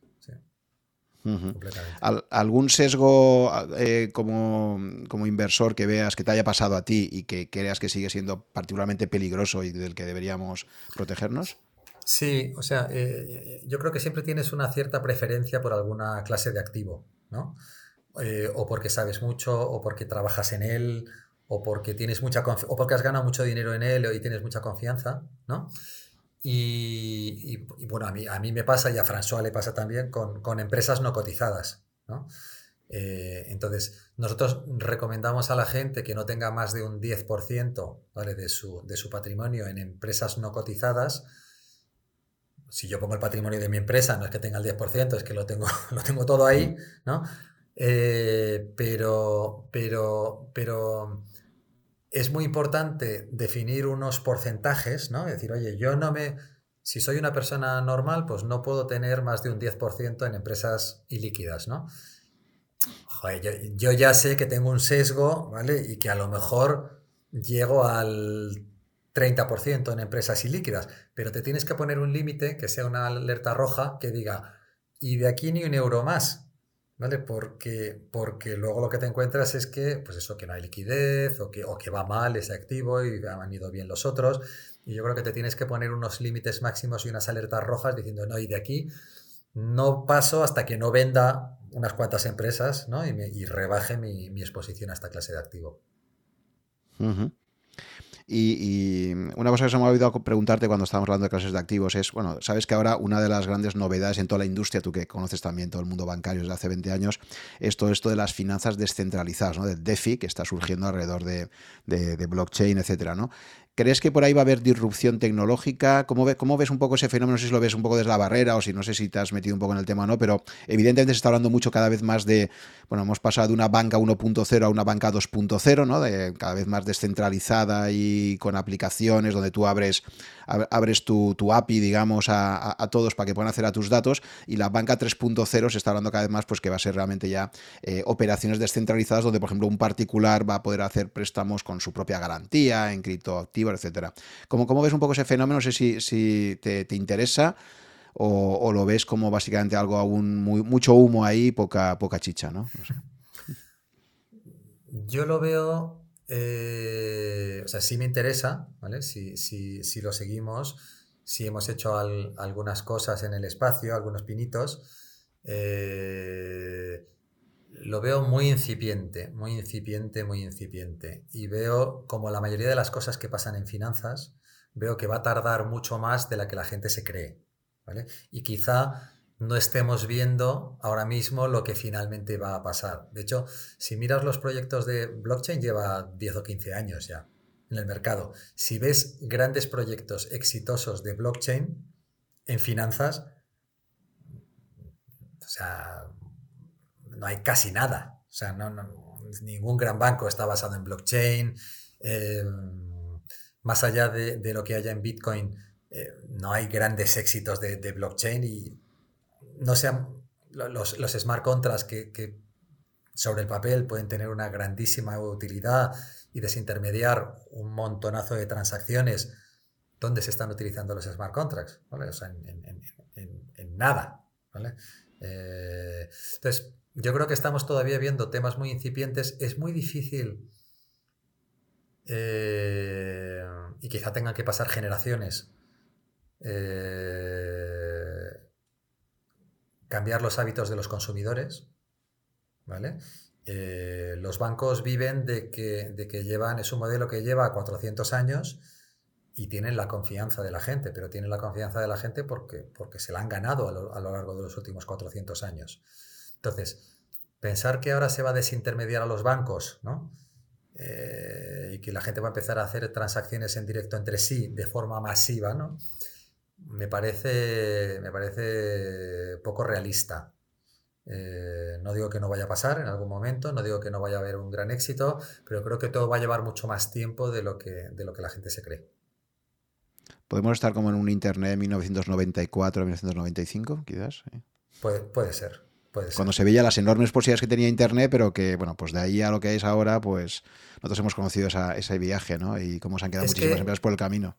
Claro, es que, es que fíjate, es que eh, eh, es que yo me acuerdo perfectamente cuando, cuando yo estaba en Harvard en 1997, eh, en Estados Unidos teníamos unas, unas, unas tabletas, ¿vale? Que, escribíamos con ellas. O sea, escribías con un lápiz en la tableta y eso lo pasaba al ordenador. Si es que todo eso ha pasado 20 años más tarde. ¿Sabes? pensabas que eso iba a explotar. Eh, Second Life, que ya no nos acordamos, todo esto del metaverso, ¿vale? Esto se levantó un chorro, creo recordar que eran 100 millones de euros de la época, ¿vale? En el año 2000, y esto era el metaverso. ¿Vale? O sea, esto era, tú comprabas tu avatar y te vestías como tu avatar y, dentro pues las empresas tenían sus tiendas y podías comprar cosas y no sé cuánto, lo que nos está contando ahora Facebook, ¿vale? Esto ya fracasó hace 20 años. Bueno, vamos a ver si esta es la buena, ¿vale? Eh, yo me acuerdo también de, las, redes de las redes de satélites, que no iba a haber... Eh, eh, ya más líneas, me acuerdo de Global Star, que se iban a lanzar redes de satélites. ¿Dónde están las redes de satélites eh, como conductores de las telecomunicaciones de todo el mundo? O sea, todavía 20 años después no están en ningún lado. O sea, hay muchas cosas que tardan mucho tiempo, mucho tiempo. Y, eh, y mi opinión es que en finanzas especialmente. Porque están mm. construidas sobre la confianza de la gente. Y es lo más difícil de cambiar, la confianza de la gente. Muy bien, Ramón, pues ya para finalizar, eh, libros, eh, libros que consideres que sean muy recomendables para mejorar la, cultura financiera de nuestros oyentes y, que a ti te han aportado valor particularmente, ¿no? Bueno, yo, el, primero que tengo que mencionar obviamente es el de, el de UNAI, obviamente, ¿no? El de menos costes, menos costes más, más rentabilidad, eh, que obviamente comparto todo lo que, lo, que, lo que ahí se dice. Em, el segundo que comentaría, que es un libro muy recomendable también, es eh, Against, Against, the Gods. Es un libro ya un poco antiguo, ¿vale? De Peter Bernstein, si recuerdo mm. bien. Y mm. es un poco, repasa, es un poco el repaso de la, de la historia de las crisis bursátiles. Eh, repasa un poco también los momentos de riesgo, habla un poco de las, de las colas de riesgo, no con tanto detalle ni con tanta profundidad como Taleb y no llega a hablar de los cisnes negros, pero sí habla de las colas de, riesgo y, habla y, respira un poco también el tema del, random walk, ¿no? de, lo difícil que es batir a los, a los mercados en el, largo plazo. Y, el tercero que voy a recomendar no es un libro, es un podcast eh, que me parece muy interesante. Eh, yo he escuchado muchos podcasts de ellos, pero voy a recomendar uno en, especial. Eh, el, podcast se llama Acquired, ¿vale? Está en todos lados, está en Spotify. Son, son dos personas de capital riesgo americanas hacen unos podcasts espectaculares con una profundidad tremenda, con una cantidad de datos tremenda y suelen hablar de, o bien de, historias de, éxito de IPOs, de, empresas, y tienen muchas, ¿vale? pero yo recomiendo particularmente el podcast sobre Netflix, ¿vale? La historia de Netflix, y la historia de, la historia de su fundador, porque es la leche. O sea, es... Eh, le va muy bien, luego está a punto de quebrar, casi le vende la empresa por 15 millones de dólares a, Amazon. Eh, Amazon se raja en el último momento porque lo que quiere es que quiebre Netflix. Eh, tiene un golpe de suerte, se, rehace, sale a bolsa, después de salir a bolsa le va horrible, trata de vender la empresa otra vez por dos duros eh, casi le arruina, no me acuerdo cómo se llamaba la cadena de, de, vídeo. Blockbuster. Casi le arruina Blockbuster y tiene la potra, ¿vale? Que, entran unos activistas, unos socios, unos accionistas activistas en Blockbuster, echan al CEO eh, y Blockbuster lo convierten en, una especie de 7-Eleven que venden sándwiches y magdalenas a las 3 de la mañana y tal, y dejan de interesarle los, vídeos. Y, de repente, a base de resiliencia y de golpes de suerte, pues es, es lo que es hoy, ¿no? Que es una de las, de las 10 compañías más valiosas del, mundo con un negocio con una previsibilidad de cash flows increíble, ¿no? Entonces es un... A mí me, me, encanta ese podcast porque aparte de que seas un tío muy inteligente, de que seas muy resiliente como emprendedor, pues luego, oye, tienes que tener la suerte de los campeones, que te venga a ver la Virgen, este, estar en el momento adecuado, en el, en el sitio adecuado, que te pille trabajando mucho y muy duro, por supuesto, y haciendo las cosas bien, pero, pero esto es así, ¿no? Eh, yo lo recomiendo mucho porque además les va, es entretenidísimo y le va a entretener mucho a la gente. Sí, yo he escuchado algunos. Yo creo que el del New York Times, que también es una historia de éxito reciente increíble. O sea, ahora que todos los periódicos españoles están intentando con el paywall sobrevivir, pero creo que aquí en España está siendo muy difícil explica en el caso de New York Times que es espectacular y demuestra cómo efectivamente todo el mundo de la, del pago por contenidos hay muy pocos ganadores, ¿no? Como pasa en casi todo y al final ahora mismo el New York Times está en, ese círculo que decíamos antes de éxito de, de autorreforzarse, pero claro, como gana tanto dinero puede pagar a los mejores periodistas, puede entonces entra en ese círculo donde no puedes acceder y al final, no sé cómo ves tú el tema este de los contenidos de pago, pero New York Times, Wall Street Journal o quizás el Financial Times están en una liga pero luego va a ser, va a ser muy difícil ver cómo van a poder sobrevivir tantísimos medios de comunicación en un modelo de pago, ¿no? Por contenidos. Sí, y luego, y luego para el que le gusten las biografías, ¿vale? Eh, en ese mismo podcast, en Acquire, también muy recomendable, eh, tienen dos, post, dos o tres, no me acuerdo, sobre la historia de Warren Buffett. Y está muy bien porque detallan todos los retornos de todas las décadas eh, y es una cosa espectacular, ¿no? O sea, como él hace cosas increíbles, ¿no? O sea, después de sacar unos retornos del 50% anual, cierra, cierra el partnership, ¿no? Y se va a su casa. y, bueno, pues eh, también desmitifica mucho, ¿no? Los últimos años no le ha ido nada bien a Warren Buffett. Eh, desde, desde, que, desde, que, bueno, pues desde que no invierte tanto en empresas como tecnológicas, ¿no? desde que está infraponderado en ellas. Pero nada, también muy, muy interesante. Sí, lo único es eso, que avisamos que está en inglés, entonces puede haber gente que para escuchar en inglés tenga, tenga un poco esa barrera, ¿no? Que a veces quizás leer un libro en inglés es más fácil que, escuchar si no tienes cierta, cierta práctica, ¿no? Sin duda están en, están en inglés, sí. ¿Algún libro más que se te ocurra eh, que esté en español? Porque creo que el de Games the Ghost también está sin traducir, ¿no? Eh, pues no lo sé. Eh, yo, lo compré, lo compré en Estados Unidos, yo lo tengo en inglés también, no, creo que no está traducido, no, no, lo tengo claro, pero, pero me suena que no está traducido. ¿Algún otro que podrías mencionar que sepas que está en español y que también te parezca importante para nuestros lectores que tengan más dificultades con el inglés? bueno, lo que pasa es que se, va, a respirar mucho al, libro de, Unai, ¿no? cualquiera de los, de los libros de Jack Bogle, ¿no? es, un, es un, bueno, pues es un canto, explica muy bien por qué, porque en términos probabilísticos indexarse es, es, la mejor opción ¿no? para la mayoría de las personas. Eh, bueno, sí, el pequeño libro del inversor, por ejemplo, ¿no? que está traducido, que es, un, es pequeñito y, te resume un poco las tesis. Y luego, eh, Ramón, a, nivel de, de, una forma un poco más amplia, abriendo un poco más el foco, ¿algún libro que a ti te haya marcado particularmente? No sé si en términos, por ejemplo, pues eso, ¿no? de, de, tener resiliencia, de aprender de los fracasos, o sea, un poco, no sé si has leído algún libro o, algo, algo, algún libro que, que, te haya marcado un poco, ¿no? Eh, y, y, que te haya gustado. Quizás que puede, que puede que haga ya años que lo hayas leído, pero que te haya de alguna forma bueno, eh, yo, yo, lo que pasa es que leo mucha novela histórica. Yo, casi todo lo que mm. leo es, eh, es, es, novela histórica, ¿no? Eh, entonces, sobre. ¿Pero novela histórica de componente económico o en general? ¿Más de carácter bélico? De, o no sé? de, de, todo, de todo. Mira, ahora me acabo de acordar, hay dos, hay dos libros muy interesantes de novela histórica de componente económico. Uno es El mercader de café ¿vale? Especialmente eh, dedicado para, para, los que les gusten las criptomonedas, ¿vale? Eh, y este es un libro, eh, es, una, es, una, novela, pero cuenta muy bien la crisis de los tulipanes. Esto es Holanda, 1600 y pico. Y entonces cuenta cómo se crea el mercado de derivados, cómo nacen los forwards, cómo nacen los forwards sobre los tulipanes eh, y cómo se arruina la gente con toda esa crisis de los, de los tulipanes. ¿no? Todo eso con un trasfondo de, de, thriller en Ámsterdam en, en, 1670.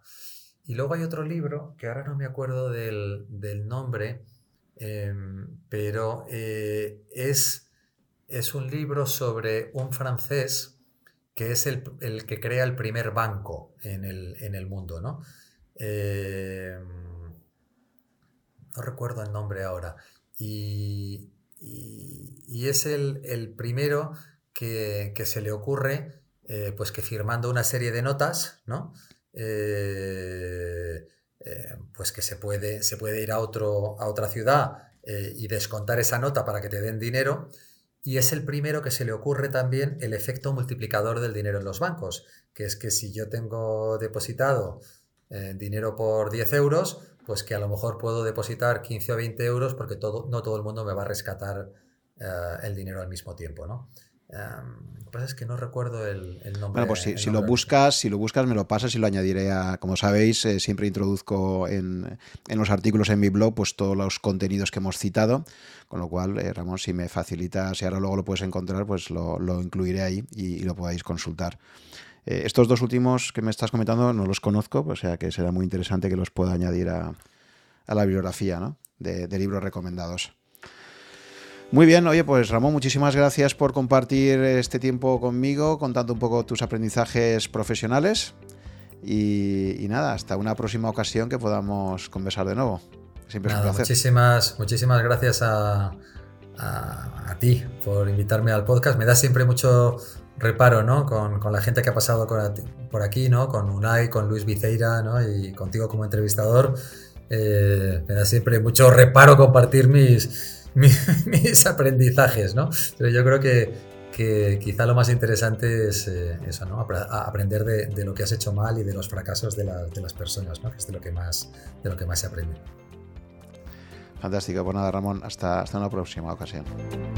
Gracias por llegar hasta el final de esta conversación. Espero que te haya gustado y hayas aprendido algo escuchándola. Ya sabes que si estás interesado en estos podcasts, puedes suscribirte a mi blog, que está en rankia.com barra blog barra such, S-U-C-H, y ahí te iré comunicando, si estás suscrito, por correo electrónico, las novedades cada vez que se publique un podcast nuevo o que organice quizás un webinar con algunos invitados. También te agradeceré si te gustan mis podcasts que pongas un comentario o un me gusta en alguna de las plataformas disponibles tipo Apple, Evox o YouTube para ayudar a descubrirlo a otras personas con intereses similares a los tuyos. Muchas gracias por tu fidelidad, si me sigues desde hace algún tiempo y si me acabas de descubrir, espero que te resulte interesante y que puedas escuchar algunos episodios más. Nos vemos en el próximo capítulo.